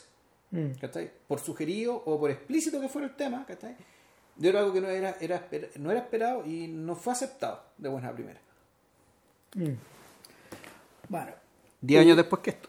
10 años después. El... Por anga o por manga, la, la relación de Barton con Speak, a pesar de que, no sé, pues Barton tiene diferencias, tal como, como, tal como tú habías explicado recién, eh, llega consolidada hasta el momento man, en que se encuentran con la última tribu. Claro. O sea, estos guanes son, estos guanes son uno, para todos los efectos. Y, y, en, y en este encuentro, en este encuentro, de alguna forma, no sé, pues está, haya sido o no en la realidad, finalmente este es como, este es como la prueba que está antes de entrar al castillo del Grial, po, Sí. ¿cachai? Y, y Es el, la prueba final y la prueba extrema. Claro, es la prueba extrema. En el fondo se encuentran, se encuentran con un régimen corrupto que tiene un regente, que tiene un regente o un ministro o un primer ministro. eh, estamos hablando de, no sé, pues de esta tribu. Pero, pero este, este, este, este, este primer ministro es un sujeto que es corrupto. Y es un sujeto que es un sujeto que es agresivo y es un sujeto que se aprovecha de la pasividad de su rey. Un rey muy joven. Claro. Y nada, de inmediato los toma prisioneros, les roba y los obliga a presentarse ante el rey de acuerdo a ciertas características de, de, no sé, de, de, protocolo y decoro, etcétera. Y, y estos jóvenes van vestidos, van vestidos con las mejores ropas que tienen, las de gala, y le ofrecen al rey una pistola. Y, y claro, lo que, lo que ocurre ahí, lo que ocurre ahí es una escena bien, bien- es bien tremenda porque el, el rey llega, toma este fierro, o sea, primero que nada Barton lo dispara y, y claramente queda la sensación de que está disparando un relámpago, Un rayo. un trueno, un rayo. Perdón, un trueno, sí. Claro, ¡pa! y la gente retrocede, etcétera. Todos se asustan, luego le pasa la pistola al rey. Puta, y el rey no apunta al suelo, po, weón. No, de inmediato weón al que echárselo, weón. Claro. Y se lo, se lo Y echa, weón. po. Y les queda claro que eso es lo que vale la vida en ese reino. Claro. Nada. Nada. Puta, eh, les agradecen mucho el regalo, los felicitan y los dejan presos. Eh, para ese momento, Barton todavía está recuperándose. eh, y Y Speak. y Es- Speak, obtiene- eh, Speak, por otro lado, tiene que convertirse weón, en el en el gigoló de, de una, de, un- de una de las la nobles. De las hermanas del, Claro. del, del rey. Claro. Bueno, queda claro si en el fondo lo que hace es acostarse con ella masturbarla. ¿Cachai? Yo creo que todo. Y, y entonces, claro, a través de ese tipo de favores sexuales, ¿cachai? Obtiene- el tipo tiene que agarrar, ¿no? obtiene el permiso para seguir explorando. Claro. Y lo dejan salir. Entonces, claro, aquí se produce la gran separación. ¿cachai? Barton no puede ir porque alguien tiene que quedarse de, fi- de fianza. Claro, como Ren, en el fondo. Claro. Entonces, pues en paralelo, y aquí, aquí por primera vez, vemos aquí montaje paralelo. ¿cachai? Porque están separados uno y otro. Hay algo que no hemos, escu- no hemos, no hemos explicado todavía. Lo que le pasó a Mabriki. No, a es que- Lindo. Lo que pasa es que. O sea, en realidad, lo, lo importante no es lo que le pasa a Mavriki, lo importante es qué relación tiene Mavriki con Barton. Es que eso, a eso Sí. iba. El, el rollo acá es que al liberar, al, al darle, al darle la- al primero, al salvarlo de los leones, al liberarlo del cepo, Mabriki, que nunca ha visto un hombre blanco, porque eso dicen, Claro. de alguna forma adquiere una deuda Exacto. con su liberador. Eh, que, que- que- que por lo mismo lo convierte también, de paso, en hombre libre Sí. a, este, a este esclavo.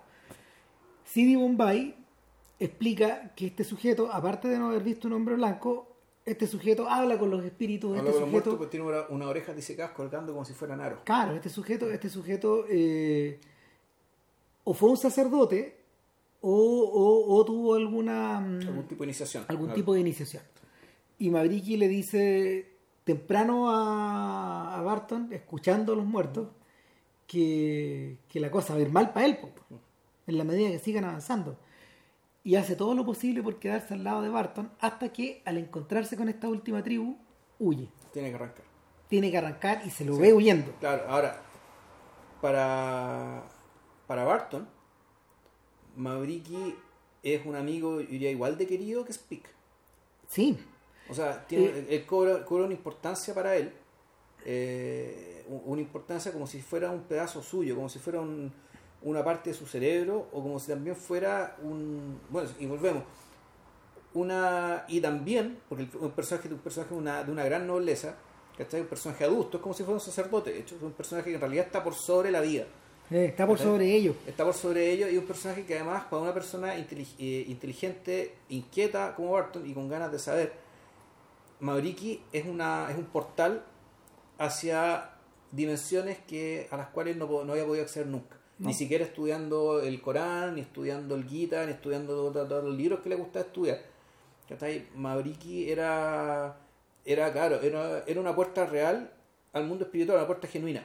Eh, con Mavriki pasa algo similar a lo que ocurre con Jack Wilson, que es el personaje que es John Huston, que es, que es Clint Eastwood, Ya. En Cazador Blanco Claro. Corazón Negro, cuando trae amistad con Kibu.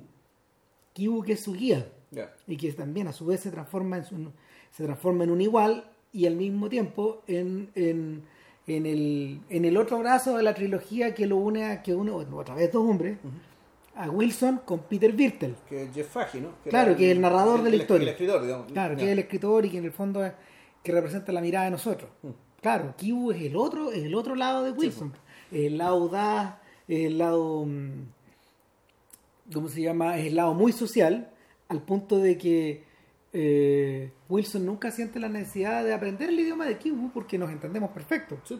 y si Kibu quiere se va a ir a Hollywood conmigo porque puta yo creo que a varios directores les haría falta su consejo entonces, claro, y este cazador de elefantes, Juan, que de un día para otro se, se ve convertido en el íntimo de este otro viejo, digamos, eh, el- no es que asciende en la escala social, yo creo que es al revés.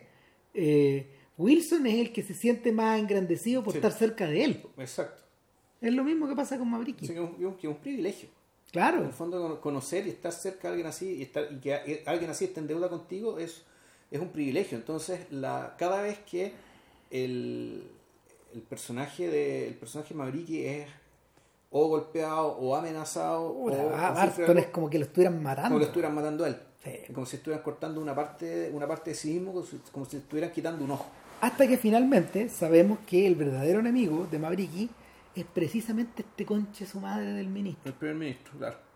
que en el fondo eh, no, no lo explican en la película, pero, pero Mavriki tuvo poder ahí y cayó, lo vendieron como esclavo y lo hicieron cagar. En el fondo, claro, el, el, tío- el ministro, el ministro, eh, el ministro se convirtió de- en, en el regente de facto al sacar al, al sacar al, al, al sacar al sacerdote de ahí Claro. de alguna manera. Eso, eso es lo que te da la sensación. Mm. Y al sacar la parte espiritual de la aldea, la aldea quedó convertida en una aldea de 20 esclavos Sí, y, y, y- y el rey el rey en una, en una suerte de estatua nomás, muda Eh, y finalmente el regente sale con la suya en una ceremonia pública después de drogar a Barton mata delante de todos a Mavriki Claro, y pero bueno, ahí pasa también que y ahí hay, hay un tema respecto del que eso está poco claro, o sea, no, sé- no, no es muy claro por qué se produce, ¿cachai?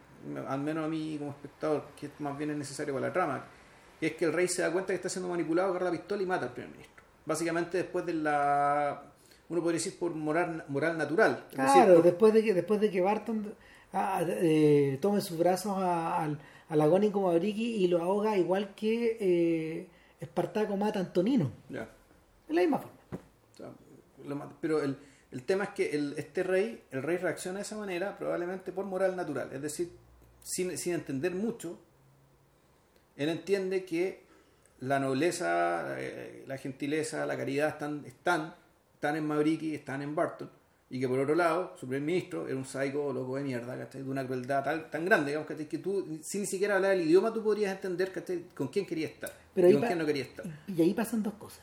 Uno, hacemos, se hace un corte y Speak, vemos, vemos a Speak llegando finalmente al lago. Llega a un lago y, él no, no- y nosotros no sabemos si ese lago es o no. ¿cachai? Claro. Eso, bueno, si, si uno no sabe nada de la historia, llegó a un lago. Otro lago más. Un lago que también es tan grande, no lo Oh. puede circunscribir y por lo tanto no puede saber si es que sale un río para el norte o no, que vendría a ser el Nilo. Claro. No tiene idea, no lo sabemos. Pero él, en- entre el entusiasmo, el cansancio, la, la sucesión de frustraciones, y dice, ya sabéis que llegamos, weón, hay que volver. Hago las pruebas correspondientes, weón, puta, pongo el, pongo el termómetro a ver si el, El agua hierve antes. Claro, ese hay un tema, si el agua, si el agua hierve, si, Más si el mercurio sube antes, sube más rápido, es porque hay más presión. No, lo que pasa es que mientras más arriba, más demora en hervir el agua. Ya, Y, y en el fondo se alcanza durante, se alcanza más lento el tiempo de ebullición. ya, ok. Esa es una forma de saber si De está más arriba. la, la- la altitud. Claro, entonces ese, no- ese era el encargo que le había dejado Barton. Es la única manera de saber porque es lo único que nos va quedando. Claro, porque, y, y para colmo, el termómetro, el único, el único instrumento que le dejaron es un termómetro. Y para colmo, cuando vuelve, Speak vuelve, le dice que el termómetro se rompió. Se lo Entonces, cuando finalmente, después de haberse liberado de, de- cuando vuelve Speak. Al poco tiempo después de que se produce, la, de que matan al primer ministro, ¿cachai? y este pueblo en cierto sentido se emancipa, se libera, digamos, ¿cachai? de esa sombra negra. Barton y Speak dijeron, ya, bueno, puta, llegué, llegué al lago, pero ¿estás seguro que es el lago? Puta, sí, pero ¿lo circunscribiste? ¿Salió un río? No. Eh, y eh, pero volvamos, le dice este weón, volvamos. ¿No? Cagamos porque ahora empieza el monzón. empieza a emocionar no solo eso. Le dice No Barton. tenemos instrumentos, weón. Da lo mismo que estemos o no No estemos. estemos. Y- pero eso, eso a su vez marca otra cosa. Cuando Speak vuelve, Barton está cambiado. Barton está en shock. Barton está sin Maverick. Barton está así. Barton está a la, está a la deriva. Sí. Y el, el, en ese momento, la voz en off de Barton escribiéndole a, escribiéndole su, a su esposa, eh, explica que lo que más le choquea no es la muerte de Maverick, nomás, weón, sino que lo que lo, realmente lo cagó weón, fue que al día siguiente de al día siguiente de todo este drama, en el pueblo era como si nada hubiera pasado. sí. Como que todo seguía más o menos igual. De alguna forma habían votado al, habían votado al regente, habían eliminado al rey también, en algún momento lo dice. Ya. Es que, Lo- lo- no sé si es lo- que yo no sé si se refería al rey o si en realidad estaba hablando del regente. Cuando Puede ser, pero- pero- pero- traducción. Pero, pero- tú veis tú veis una imagen de un colgando un árbol, pues. Sí, po. tal vez el rey. Y el, el otro detalle, el otro detalle es que el pueblo tal cual había vuelto, había vuelto a su práctica, weón, de eh, empacar a los esclavos y mandarlos con los beduinos, weón. No. Porque, porque era, era como vender ganado, era parte de su sustento económico, era la parte atroz de esta historia, que, que está todo el rato, todo está todo el rato bullendo por detrás. En el fondo, Barton emerge, pa- pareciera que la claridad que con la que emerge Barton es que la, mm, las tensiones económicas, o mejor dicho, la bonanza económica extra que genera el comercio humano, es algo a lo que No incluso claro. estas poblaciones muy aisladas ya no pueden renunciar. Exacto. Y ni cagando van a renunciar. No.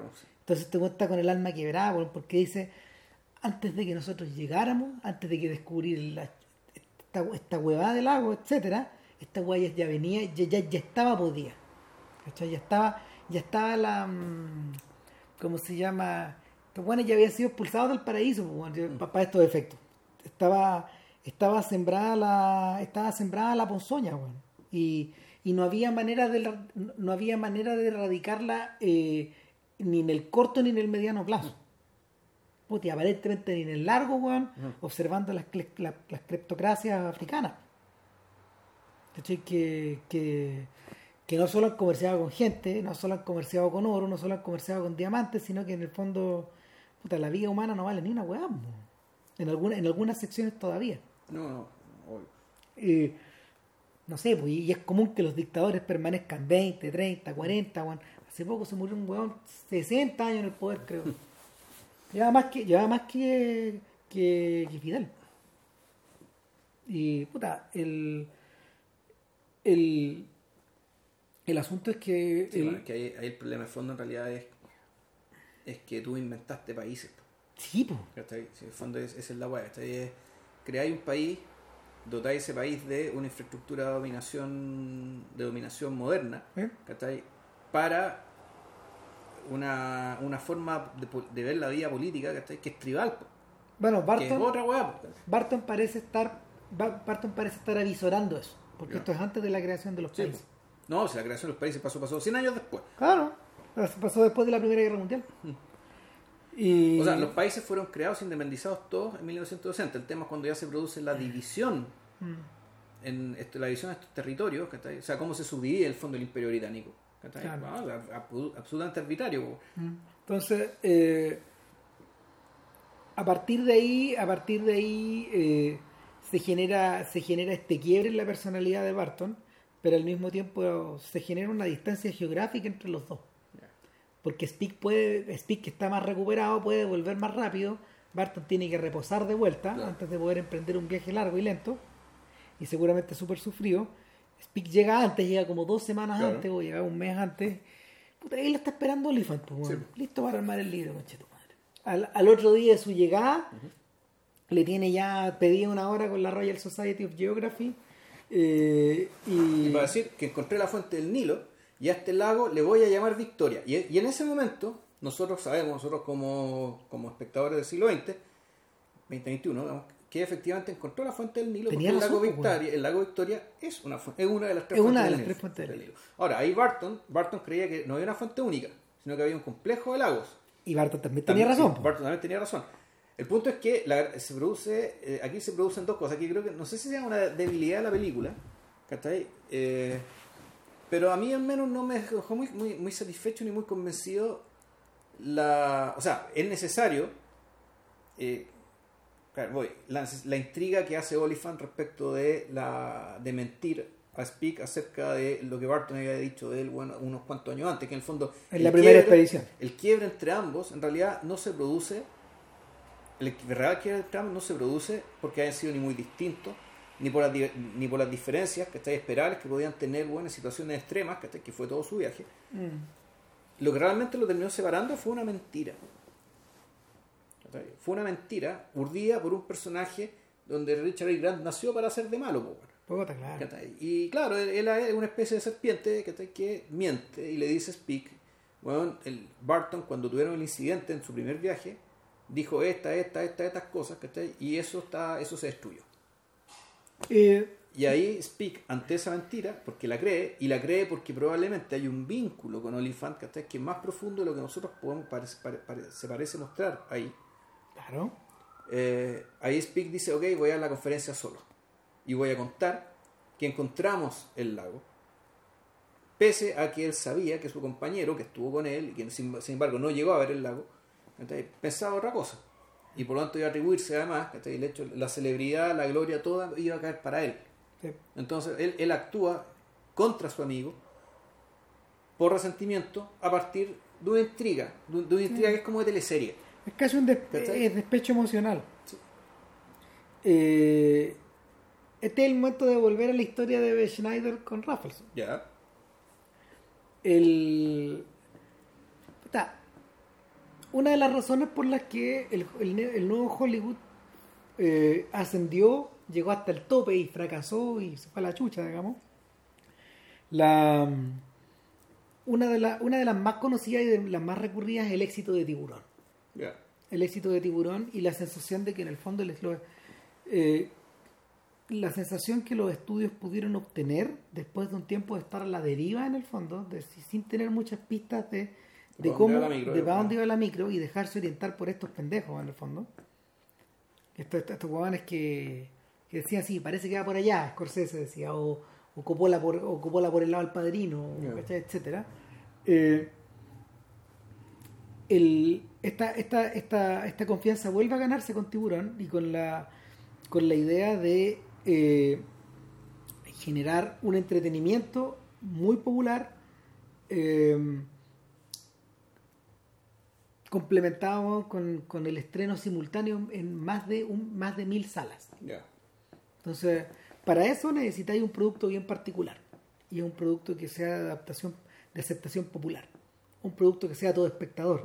Y de ahí para adelante vienen un montón de un montón de conclusiones. Que el que- catálogo del blockbuster. pues. que el catálogo del blockbuster que en el fondo se está empezando a crear en esa época.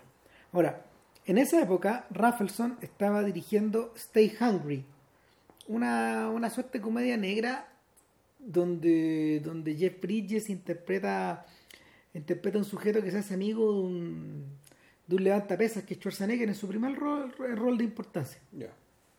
Y es una comedia que está bien, es una comedia que está bien desbalanceada en el fondo. Pero, pero el rollo es que eh, mientras él está dirigiendo Stay Hungry, van a ver tiburón y a la salida dice cagamos. cagamos. Cagamos. O sea, está- estoy dirigiendo una película que no es ni un huevo. Al lado de esta weá que, Este va estar- monstruo, que, que va a estar en cartelera dos años. que se lo va a comer todo. que se lo va a comer todo. Claro. Cagamos nomás, pues se acabó esta weá. O sea, y, y en ese sentido, en ese sentido, el, es un poco el- como el- es un poco el regreso a Inglaterra. El regreso a Inglaterra de, de estos personajes y es volver un poco a es volver un poco a su realidad.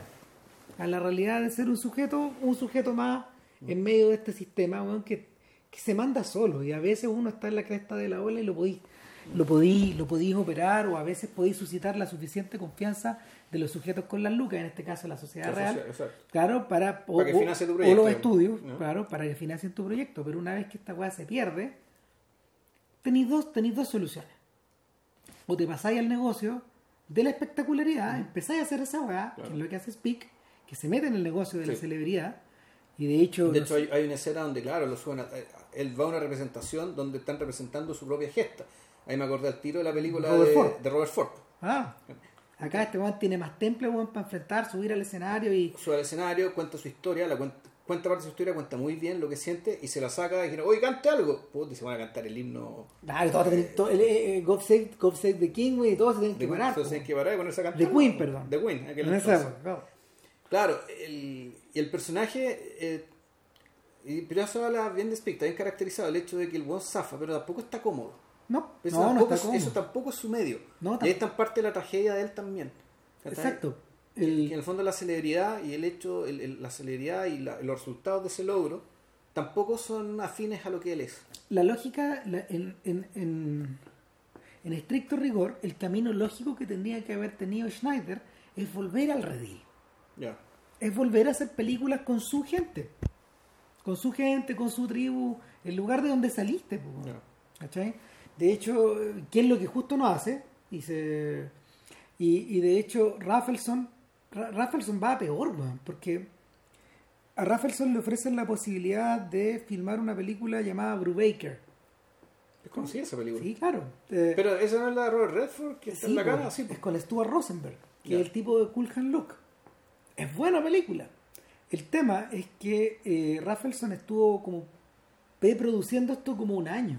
De hecho, Raffleson consiguió meterse en una de las, en una de las prisiones más peludas de Estados Unidos, como preso, como una semana más o menos, para observar de cerca esta weá.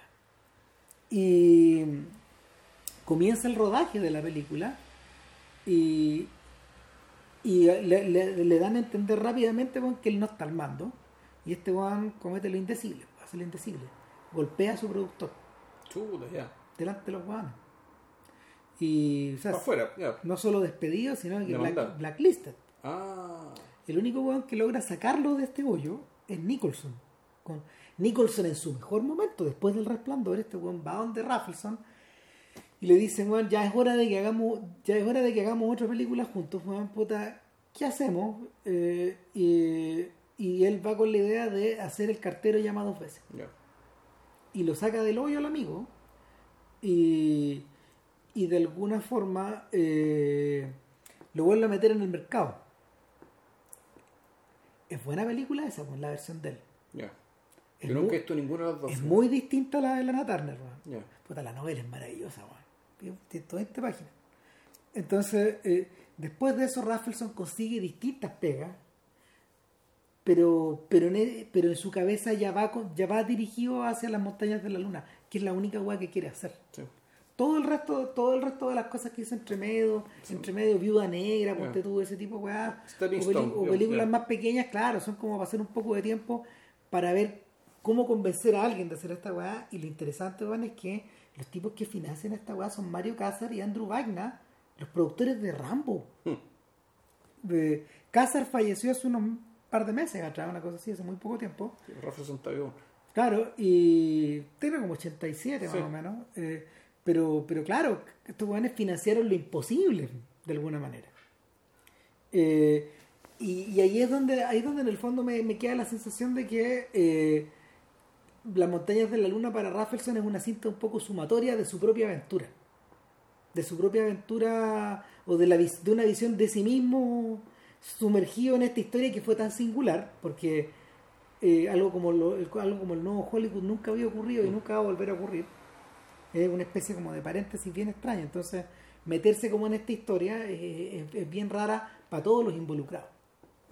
Y, y en esta versión sumatoria también tenía un caído, weón, que es un weón al que en el fondo no, no te.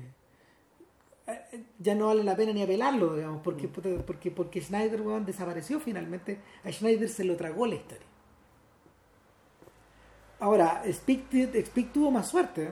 para estos efectos, pero también fue también fue una el, su final sí fue trágico que se conecta con el final de la película ocurre que una vez que una vez que topa la fama se hacen repetidos y, y, que que, ah, bueno, y Barton, Barton vuelve Barton vuelve, Barton es eh, impulsado por su esposa ¿cachai? a Da la hablar, cara, da la cara. da la cara. y este no quiere No quiere porque no se quiere pelear con Speak, él no sabe, y aquí está una, una de las grandes tragedias también de esta película es que en el fondo la amistad de ellos es una amistad que no se hablaba. Es una amistad de que ellos no, no necesariamente compartían ni, ni conversaban respecto a qué es lo que creía uno, qué es lo que creía porque otro. eran personas muy distintas Eran personas muy distintas y, y- y al menos en la película, ¿cachai? Tú lo que ves es que están unidos por la acción y por el objetivo. ¿cachai? Pero como personas, ¿cachai? Que como se hacen amigos las personas acerca de, bueno, ¿en qué crees? ¿Qué quieres? ¿Cuáles son tus deseos? ¿Qué eres tú? ¿cachai? Ese tipo de conversaciones como que nunca estuvieron y la instancia de hablar sinceramente sobre ellos mismos nunca llegó nunca llegó y por lo tanto todo esto que fue a partir de la- la- la gran- el gran quiebre en realidad se produjo por esta intriga, por una mentira bastante burda de parte de un personaje despreciable, esto nunca pudo ser conversado. Esta amistad básicamente se quebró porque tal vez no, no eran tan amigos, o mejor dicho, o dicho de otra manera, el- su amistad no funcionaba ahí, y pasa una cosa más que trágica es aún, donde se puede arreglar esto. que, que el, pareciera ser que la única instancia que los puede llevar a, a estar más o menos cerca es nuevamente saltar al circo, meterse en el ojo público, meterse en la polémica. Pero es que ni siquiera, porque ahí están efectivamente haciendo el show Claro. y están además distanciados. En realidad, da la impresión que el único, el único lugar donde pueden ser amigos weón, es, es, es en medio del desierto. Es caminar las montañas de la luna. Claro. En medio del desierto, en medio de la nada, en medio, en medio de los salvajes, en, en- en medio de, de- de- en, otro, en otro mundo. Ahí es donde la, ahí es donde la película se emparenta con Lawrence. El, el único lugar donde, donde Thomas Edward Lawrence podía podía recoger esas cosas de sí mismo que tanto le gustaban era en el desierto que precisamente al final de la película está abandonando para siempre. Claro. O sea, el lugar donde realmente él era pleno, era un hombre pleno, era ahí. Claro. Y en, en- en ese sentido, estos dos personajes, tanto Burton como Speak, quedan arrancados de su Arcadia. Curiosamente, volviendo a su país de origen, se convierten en unos extrañados, Claro. en unos exiliados de...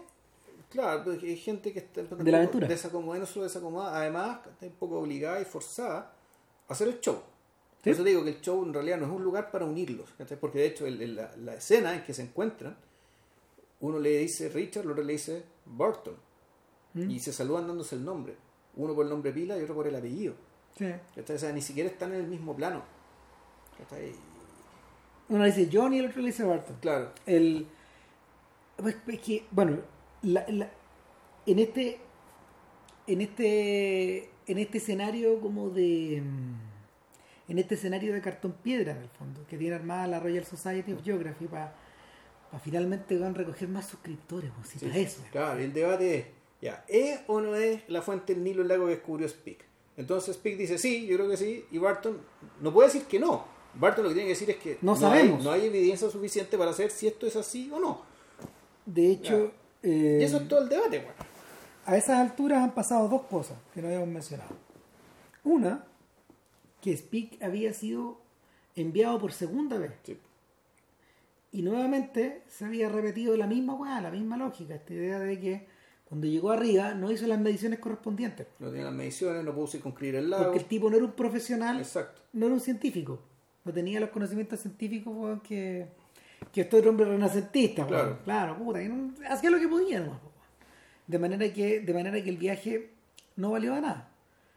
Y lo segundo es que muy al pasar, muy al pasar, eh, el sujeto de la, de la Royal Society eh, le da a entender que, contrario a lo que Oliphant le había dicho, eh, muchas personas habían leído el informe de Barton el- de la primera expedición. Claro.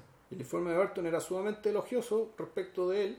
O sea, era, era dice- decía trae dos cosas. Uno. Barton la cagó porque preparó mal el campamento. Pero y Barton reconoce que Speak le salvó la vida. claro, Claro. puta, la, la mentira weón, está probada. Y a partir de ahí, Speak no vuelve a sonreír nunca más. No, claro. No, Speak se muere. Ahí Speak ya está muerto. Todo lo que pasa después, Speak ya tiene la cara del, del, del- del loco que sabe que. Que ya están los dados echados, que, cagó todo. que, claro, que, me- que el fondo cometió una infamia, que, que en el fondo perdió su honor. ¿cachai? En realidad, y por lo tanto, lo que ocurre en la película es que él básicamente se castiga por haber perdido su honor sin confesarlo nunca. Claro. Y el mismo día, el, o sea, el día antes de que empiecen los debates, este weón se va a casar, deja a Barton hablando, weón, deja, preciso, interesante, deja a Barton hablando acerca de la hermandad entre los hombres, Claro. pues, donde, donde en el fondo él dice, ustedes creen que una persona del trópico es floja. Yo digo lo contrario, hay que mirarlo desde la perspectiva de ellos. Claro. Con 50 grados de temperatura en la línea del Ecuador, alguien recién va a empezar a trabajar cuando el sol se cae. Cuando se pone. Y eso no lo ven ustedes. Claro. Bueno, en fin. Eh, mientras está hablando. Mientras, claro, en el fondo le está, eh, está, está civilizando a estos salvajes, ¿cachai? Claro. Que son los que son los blancos imperialistas, weón, ¿cachai? Pero eso es lo que está haciendo. Sí, eh, puta, está, está regando en el desierto, weón. Claro. Eh, en paralelo, claro, Speak eh, puta, se suicida. ¿cachai? Ahora, todavía hay controversia respecto de si eso efectivamente fue suicidio o un accidente. Porque hay gente que considera factible que efectivamente, que en la medida que estaba saltando esta tapia de piedra, apoyara más la escopeta ¿cachai? y se le disparara por accidente. Sí, Eso todavía es materia de controversia aún. O sea, el- la, la película toma la decisión de contarlo como un suicidio, digamos, que está ahí gatillado principalmente por la mentira, por el, reconocer que, está, que- por haber actuado en falso por, o por sea, una mentira. el timing es tremendo. Sí. Y obviamente alimentó a la bestia también, a la maquinaria donde la publicidad y toda la weá, porque la noticia llega al día siguiente cuando Burton está en su disertación esperando que entre Speak. Y entonces Speak, claro, para, ya en el debate mismo. Sí.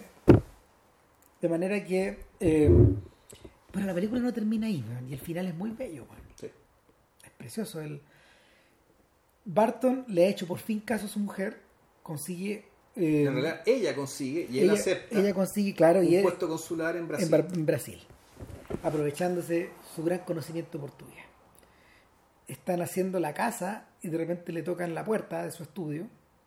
Y, y es un sujeto que ha conseguido entrar a la, a la mansión o, a la- o al hogar o a la casa y, y les pide perdón por, por, por llegar de forma tan, tan intempestiva y, y él les explica que él es un escultor que ha tomado el modelo de la máscara el modelo de la máscara mortuoria de Speak, pero tiene la sensación de que tenía que, que, hablar con alguien más que los familiares para poder construir un retrato en Claro. tres dimensiones.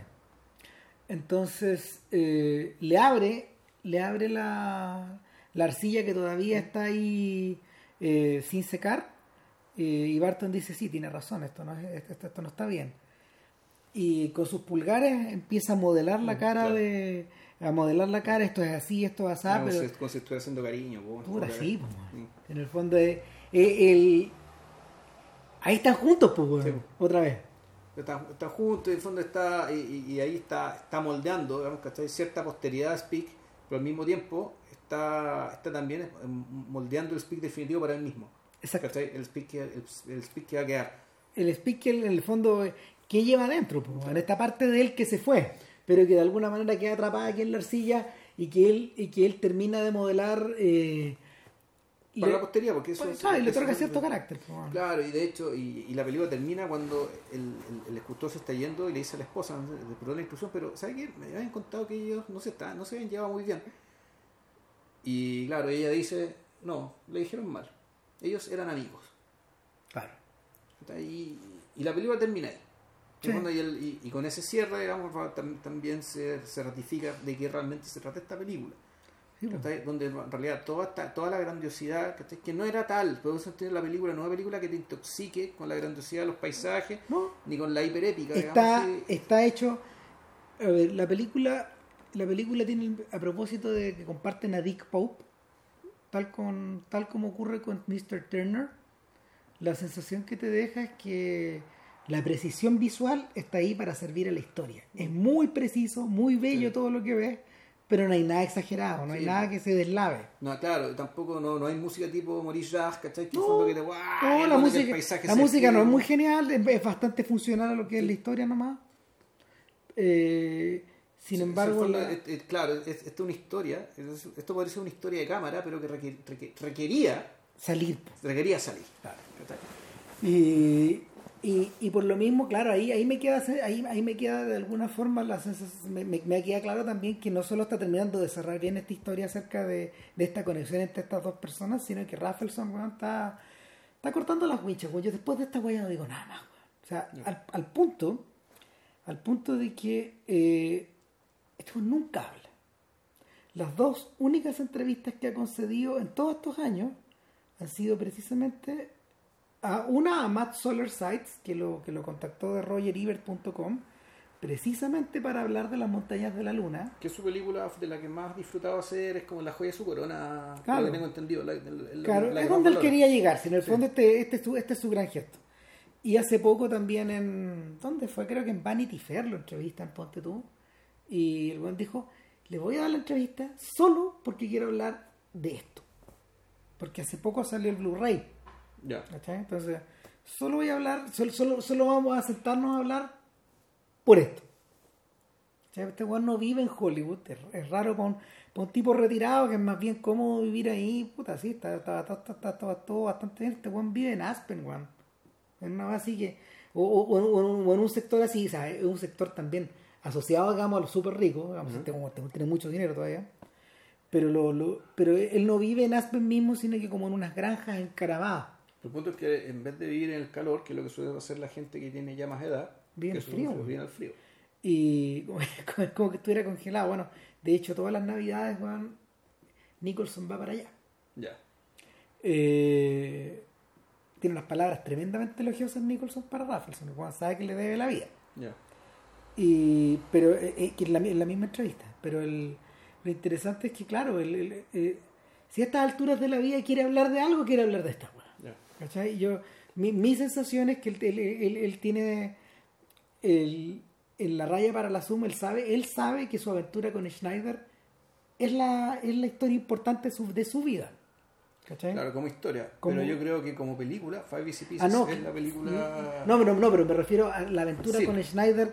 Todas las ideas de, de- de- de este breve periodo de haber formado, ellos van a pasar a la historia por eso. Sí, claro. Sin haberse ganado Oscar por esta weá, sin haber, sin haberse, sin haberse vuelto millonarios, más bien perdieron, o sea, perdieron plata en total con la aventura, de todo lo que habían ganado los monjes, claro. digamos, pero, pero el- lo realmente lo realmente importante fue eso.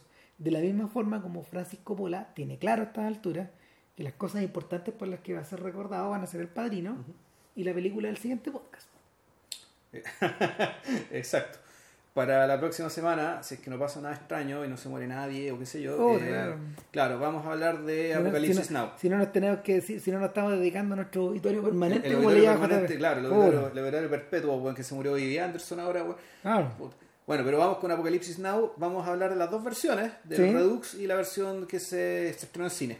Exacto. Y de, de las cosas que de las cosas que rodean un poco, vamos a aprovecharnos de leer, no sé, po, el corazón de las tinieblas, de hecho, y- yo lo estoy leyendo. Realmente, si va a echarle una, echarle una, una mirada al documental que se hizo sobre la filmación, que- que, igual de apasionante que la película. Uh, que no más. Eh, y, y, y además echarle una mirada al librito de, de Eleanor Coppola, que es un tremendo documento sobre la sobre la filmación.